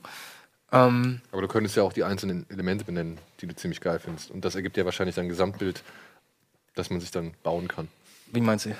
Nee, du kannst ja sagen, zum Beispiel, ich finde jetzt gerade hier die Kamerabewegung ziemlich geil und genau, wenn die Musik zu diesem Bild einsetzt oder was weiß ich. Also du hast ja schon Anhaltspunkte, an, also nach denen du gehen kannst, um, sag ich mal, ein Gesamtbild zu kreieren, was dann Ja. halt dazu beit oder was dann halt verdeutlichen soll, warum du diese Szene so liebst. Ja, aber das, das also wenn es um Kameraarbeit geht, wäre die andere, die andere Szene, an- andere meiner Lieblingsszenen eigentlich fast, fast besser gewesen. Aber in diesem Fall ist einfach rundum, da ist einfach kein Fehler. Ja, für das, was man versucht hat, da zu so kreieren. vieles in meinem Kopf. Ich kann gar Ja. nicht gerade nach. Ich denke dauernd über Ja. Szenen nach. Schreib sie dir alle auf, ja, und schick die Alvin. Und dann werden wir diese Kategorie, die wir hier noch nicht benennen können, werden wir in Serie gehen lassen. Warum nicht? Vielleicht kann man ja auch noch ein bisschen was zu recherchieren, wie es irgendwie entstanden ist, ähm, wer da irgendwie was Ich gemacht wollte hat sagen, das macht irgendwie mehr Sinn, wenn man da auch noch ein bisschen mehr dazu erzählen kann, als Aber einfach nur mal findet Das war jetzt halt mal ein Auftakt. Ja, das war ein Versuch. Ja, War und jetzt auch ein bisschen Notlösung, wie gesagt. Gut. Wollen wir noch ein paar Trailer gucken, Freunde? Ja, Mann. Ja? Weil wir haben jetzt, glaube ich, richtig viel Zeit. Jetzt kann man mal richtig was abarbeiten. Kenne ich eh schon alle. Alle? Nee. Ne? Habt ihr den neuen Spielberg schon gesehen? Nee. So, can I ask you a hypothetical question? Oh dear, I don't like hypothetical. Tom Hanks? questions. Well, I don't think you're gonna like the real one either. oh Er heißt im Original The Post. Not yet. This is a devastating security breach that was leaked out of the Pentagon. The most highly classified documents of the war. The Times has 7,000 pages detailing how the White House has been lying about the Vietnam War for 30 years. The way they lied, those days have to be over. Ups. Okay, people are Kam heute Nacht raus. having a woman in charge of the paper. That she doesn't have the resolve to make the tough choices. Wer ist sie? Die Verlegerin, so heißt der Film auf Deutsch. also for your frankness. Let's do our jobs. Find those pages. Oh, I'm talking about exposing years of Oh, government Odenkirk. Is that legal? What is it you think we do here for a living, kid? I might have something. It Must be precious cargo. It's just government secrets. The New York Times was barred from publishing any more classified documents dealing with the Vietnam War. If you publish, we'll be at the Supreme Court next week. Meaning, Well, we could all go to prison. Ist das wieder Janusz Kaminski, die Kamera, oder was? Stimmt. Sieht man, allein das Bild, ne? Das sind so viele typische Spielberg-Bilder. Oder das hier. Well, I think that's brave. If the government wins, the Washington Post will cease to exist. If we don't hold them accountable, who will? you can't hold them accountable if we don't have a newspaper. Nixon will muster the full power of the presidency, and if there's a way to destroy you, by God, he'll find it. I'm asking your advice, Bob, not your permission. Wahrscheinlich wird dieser Film nicht ganz so dramatisch sein. Ja. What will happen if we don't publish? We will lose. The country will lose. What are you going to do, Mrs. Graham? The Post. Washington Post dann quasi. Ja. Wie gesagt, heißt in Deutsch, in Deutschland wird er unter dem Titel Die Verlegerin erscheinen. Ähm, ja. Auch eine Ist, er, ist, er, ist schon klassisches Spielberg-Oscar-Bait, ne? Ähm, nicht uninteressant. Ist halt so Polit-Thriller. Aber ahnt ihr, worum es, um, um welchen, welchen Vorfall es geht? Also irgendwie, dass die Washington Post äh, Inhalte zum Vietnamkrieg Ich habe nur, veröffentlicht ich hat? hab nur verstanden, die haben uns 30 Jahre lang belogen, die Regierung, wegen, wegen des, bezüglich Genau. des Vietnamkrieges. Ich weiß aber nicht, was das jetzt Und war. wenn sie halt weitere Artikel oder weitere Dokumente da aus diesem, weiß ich nicht, Memorandum oder sonst irgendwas posten. Das passt natürlich in den Zeitgeist jetzt mit Trump versus Presse Und mit Leaks und so weiter. Mhm. Und, und Leaks und die Presse, die sich nicht unterkriegen lässt von der Regierung und den harten Kampf aufnimmt auf die Gefahr hin, dass sie alle am Ende Spielberg-mäßig sind es natürlich eh alles wieder die Helden, die es geschafft haben. Ähm, und so, keine Ahnung. Ist sicherlich spannend und auch äh, vermutlich handwerklich top und so. Äh, Reißt mich jetzt aber ganz ehrlich auch nicht so vom Hocker. Aber trotzdem ist das etwas, was mich mehr interessiert als Lincoln zum Beispiel. Die Frage ist nur, wann hat er diesen Film gemacht? Weil der ist ja eigentlich noch mit in diesem Ready Player One gedöns, ne? Also, der ist Ja, aber sowas sitzt doch Spielberg an einer Arschbacke ab. meinst du? Ja. Mit, ganz, mit den ganzen Cast da? Ich kenne das alles Kumpels von ihm. also ganz, ich glaube, sowas macht Spielberg wirklich auf. Also glaube ich ganz ehrlich, dass der da, ähm, der hat ein perfektes Drehbuch wahrscheinlich, der weiß exakt, wie sein Film aussehen soll. Dann geht er da hin und sagt, Tom, ich weiß, wie ich es will. Und dann das ist macht übrigens interessant, äh, was ich neulich im, in, in einer kleinen Interview, ich weiß gar nicht, was das eine Doku war, über Spielberg. Ach doch, das war Diese genau, HBO-Doku. dass er genau, dass er. Ich hätte gedacht, dass der, wenn man einen Spielberg-Film sieht, fällt einem natürlich immer diese Kameraarbeit auf. Ne? So, es hat alles seine Funktion. Es ist immer, es hat so eine gewisse Handschrift, typische Sp- Spielberg-Handschrift. Und ich hätte gedacht, dass er das alles storyboardet. Ne, dass man genau weiß, was da passiert. Aber das macht er heutzutage häufig gar nicht. Sondern er geht ans Set und sagt, so, wie lösen wir jetzt die Szene hier in dem Raum auf? Und dann spielt er ein bisschen mit seinem Kameramann rum. Und dann, na, machen wir es so und so. Und dann machen sie alles. Also sie improvisieren sehr, sehr viel. Ja, aber ich glaube, sie sind auch mittlerweile deutlich, also sie können auch deutlich einfacher äh, improvisieren als vorher, ne? Also ich schätze mal schon, dass bei Indie und so, da gab es genug Storyboards. Ja, ja, klar, natürlich. Ja, aber, meine, das sieht man ja bis heute auch noch. Genau, Ja, aber ja heutzutage ist es halt wohl, glaube ich, schon ein bisschen einfacher durch das Monitoring direkt irgendwie. Er muss ja gar nicht mehr im selben Raum sein und kann sich die Bilder ja schon direkt, wie sie Kino fertig aussehen, Mhm. äh, im Nebenzimmer angucken. Na gut, ein so. Video, Videoplayer hattest du schon früher auch schon immer, aber ja, stimmt schon. Ja. Gut, wir machen erstmal Werbung und danach gucken wir noch ein paar Trailer. Ja, Mann, ich hab Bock. Geil. Geile Trailer, Alvin.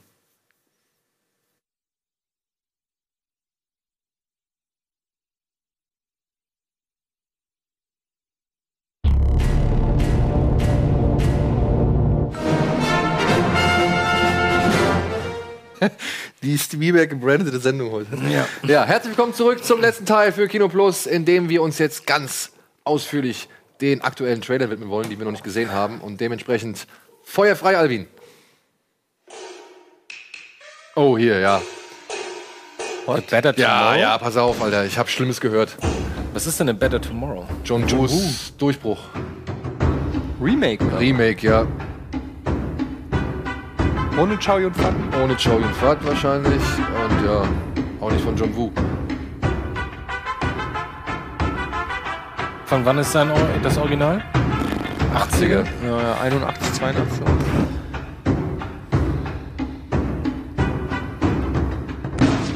Der Sound gefällt mir. Den finde ich gut. Die Mucke meinst du? Ja, die Mucke. Ja, finde ich auch ganz gut. Okay, war jetzt nicht so wirklich aussagekräftig. Ne? Next. Schade.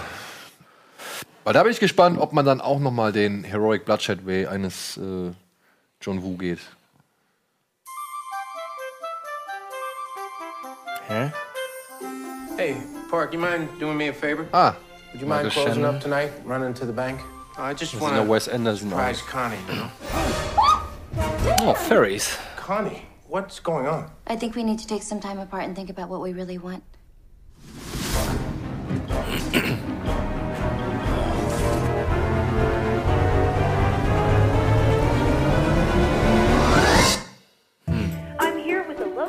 Townsfolk who claim to have witnessed what they're calling, well, a Bigfoot sighting.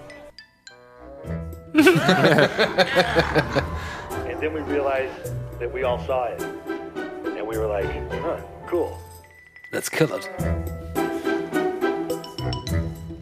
Get your brand new Bigfoot merchandise. Get it while we still have a Bigfoot. What do you mean, why will you still have a Bigfoot? Because uh, Bart. What about him? You didn't hear? They're putting him on Monster Finder. What? And if you'd like to join us, despite the peril, we could use your help. Der macht schon mal ein so. Comedy. Hey, der Ron Ah, Perlmann. Ron Perlmann. Der Perlmann, ja. Ach, guck mal, dein Ian ist auch dabei. Wie gesagt, ist ja mein großer Traum, aber das sage ich jetzt besser nicht laut. Was denn? Nach der Sendung. Ein Bigfoot-Film? Nein. Pottersville. Es, es, es wirkt wie so eine. Hier, wie heißt der? John Hughes, hat so ein bisschen John Hughes Weihnachtsfilm-Flair auch. Das macht die Musik vor Ja, das macht die Musik, ne? Aber. War ein gute Laune-Film. So irgendwie, ohne jetzt mega ins Slapstick zu fallen, finde ich eigentlich ganz nett. Wird jetzt keine Bäume ausreißen, aber wird vielleicht was sein, wo man sagt, war nett. Ja, vor allem Michael. Shannon als Komö Kom Ja, in der auch mal in einer anderen Rolle zu Ja. sehen. Ja. Wird auch mal ein bisschen äh, angenehmer. Ähm, ich fand irgendwann Hat es doch ein bisschen angefangen zu nerven mit ihm, oder? Dass er immer die gleiche Fi Figur gespielt hat. Ja, gut, das ist halt natürlich mal wieder das große Dilemma, ne? Für was wirst du engagiert und was verlangen die Leute von dir? Typecast halt. Next. Komm, wir wollen Trailer sehen. Kenn ich schon. Was ist das? Ah, ein Thriller. Ach, das ist doch hier. Ach, das ist dieser Sleepwalkers, 24 nee. Live Aus to Live oder so, ne? Nee, das ist der hier Sleepwalker. Ah, nee, doch nicht. Das ist nicht Flatliners. Ach so, ich dachte. Oh, das Blut sah nicht gut aus. Oh, das sieht jetzt aber sehr nach. Wie heißt unser wouldn't noch aus? Terrence Malick. Happening to me? Ich hasse ihn. Boah, ist so eklig. Ach, Ethan Hawke, du hast den ja, ne? Ja. Ist das sowas wie Crank? Okay, ja, das ist sowas wie Crank.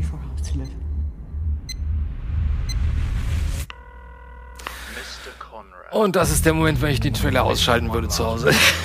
Ja, aber Ja. der Trailer ist was ruhig zu Ende. Okay. Jetzt würde ich nochmal ausschalten.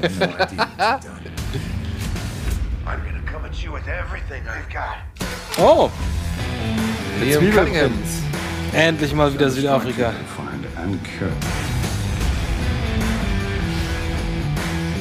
Get creative. These guys don't play nice. Und Gehauer. Quatsch. Cool.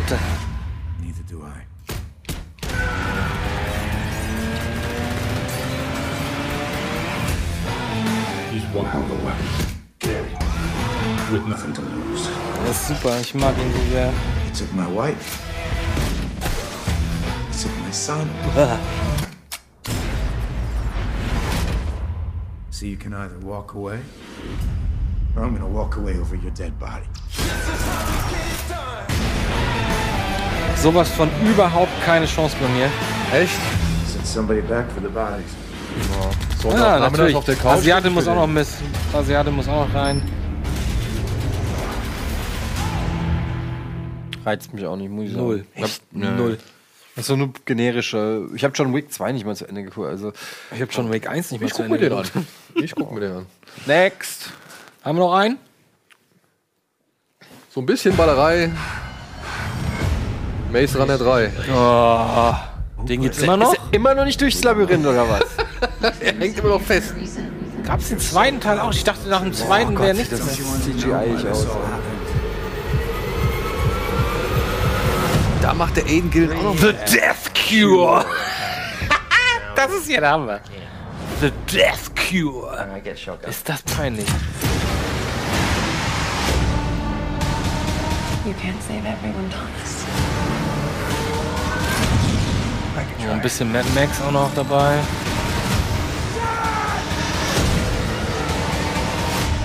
When the hell does it stop? It stops when we find a cure. There is no cure! Doch.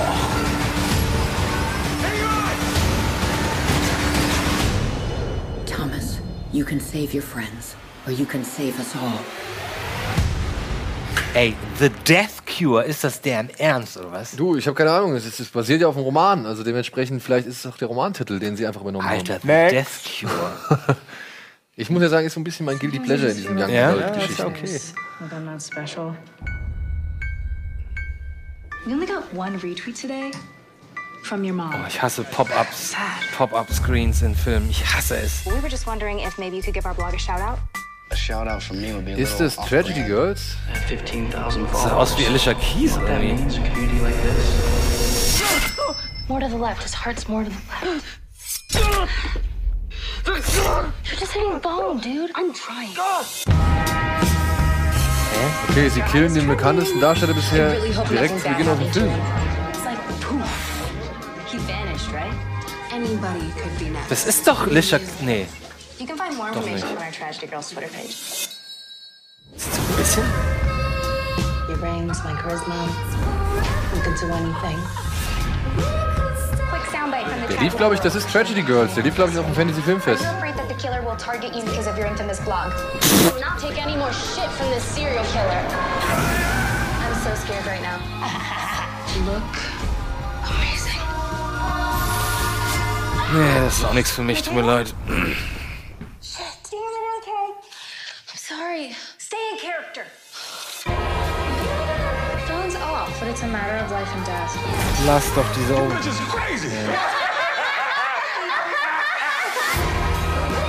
We used to be the same, you and me. Do you remember our first time? I just want to know what's next for the tragedy girls.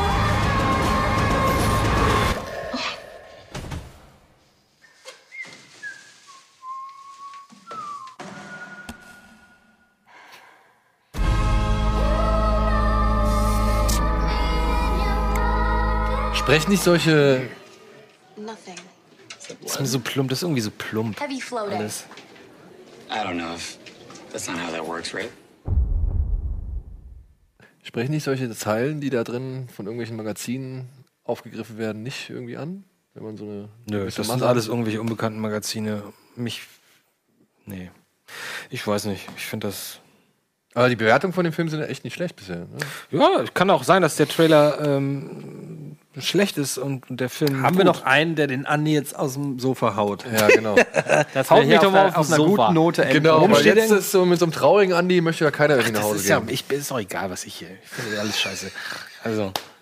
Jetzt kommt was, was du toll findest. Jetzt, Jetzt, pass auf, jetzt kommt, jetzt kommt ein richtig mega Film, den ich total super finde. Perfekter Abschluss für, den, für die Sendung. Schmeiß doch mal ganz kurz an, bitte. Ah, Channing Tatum, geil. Ma'am, Mr. Tatum, package for you. Das ist eine Werbung? Nee, das ist eine Amazon-Produktion. Close the door on the way out.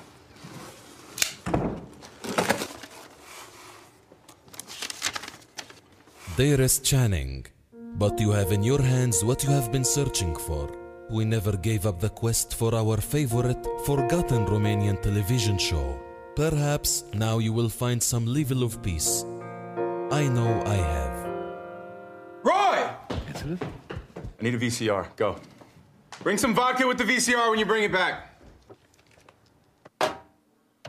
Hä? Was ist das? zum Teufel ist das bitte?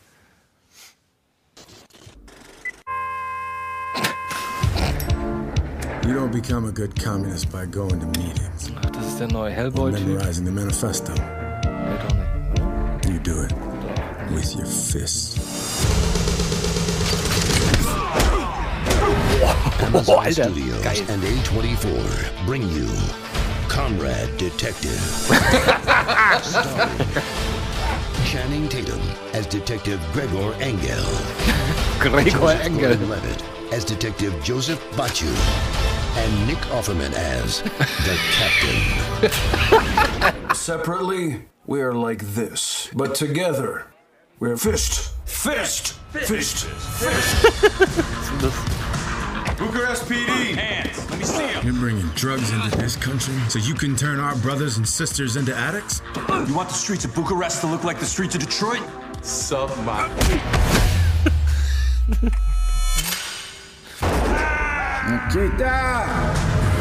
When a hero of the people is murdered, two comrades will do whatever is allowed to fight an evil empire. Tell us what you know about Nikita!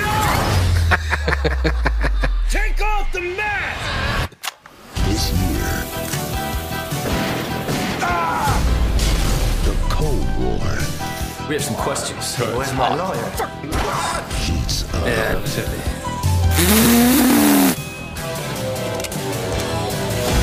Well played. What's your secret? I always bet on red. Black Dynamite, ja. Ist das jetzt die Frage, ne? Comrade Detective. Ob es diesen anderen Film wirklich gibt An Amazon Prime member exclusive. oder ob sie ihn extra gedreht haben. Okay. Also zumindest, also und er guckt ihn selber. Ich verstehe das ehrlich gesagt nicht alles nicht so ganz. Aber er soll ihn synchronisieren. Ach so, das war die Synchro. Okay, alles klar. Ja, ich meine, diese Grindhouse Fake-Trailer-Nummer ist auch schon ein bisschen ein paar Jährchen vorbei, aber ja, ich, also ganz ehrlich, das ist ein Film, auf den ich richtig Lust habe. Da bin ich sehr fröhliches äh, und stolzes Mitglied von Amazon Prime, liebe Freunde. So, Ja, liebe Freunde, Sinne. wir machen jetzt hier mal ein Ende. Wir gehen jetzt gleich in Predator Ich an muss die- zum Arzt. Und äh, ansonsten vielen Dank fürs Zuschauen.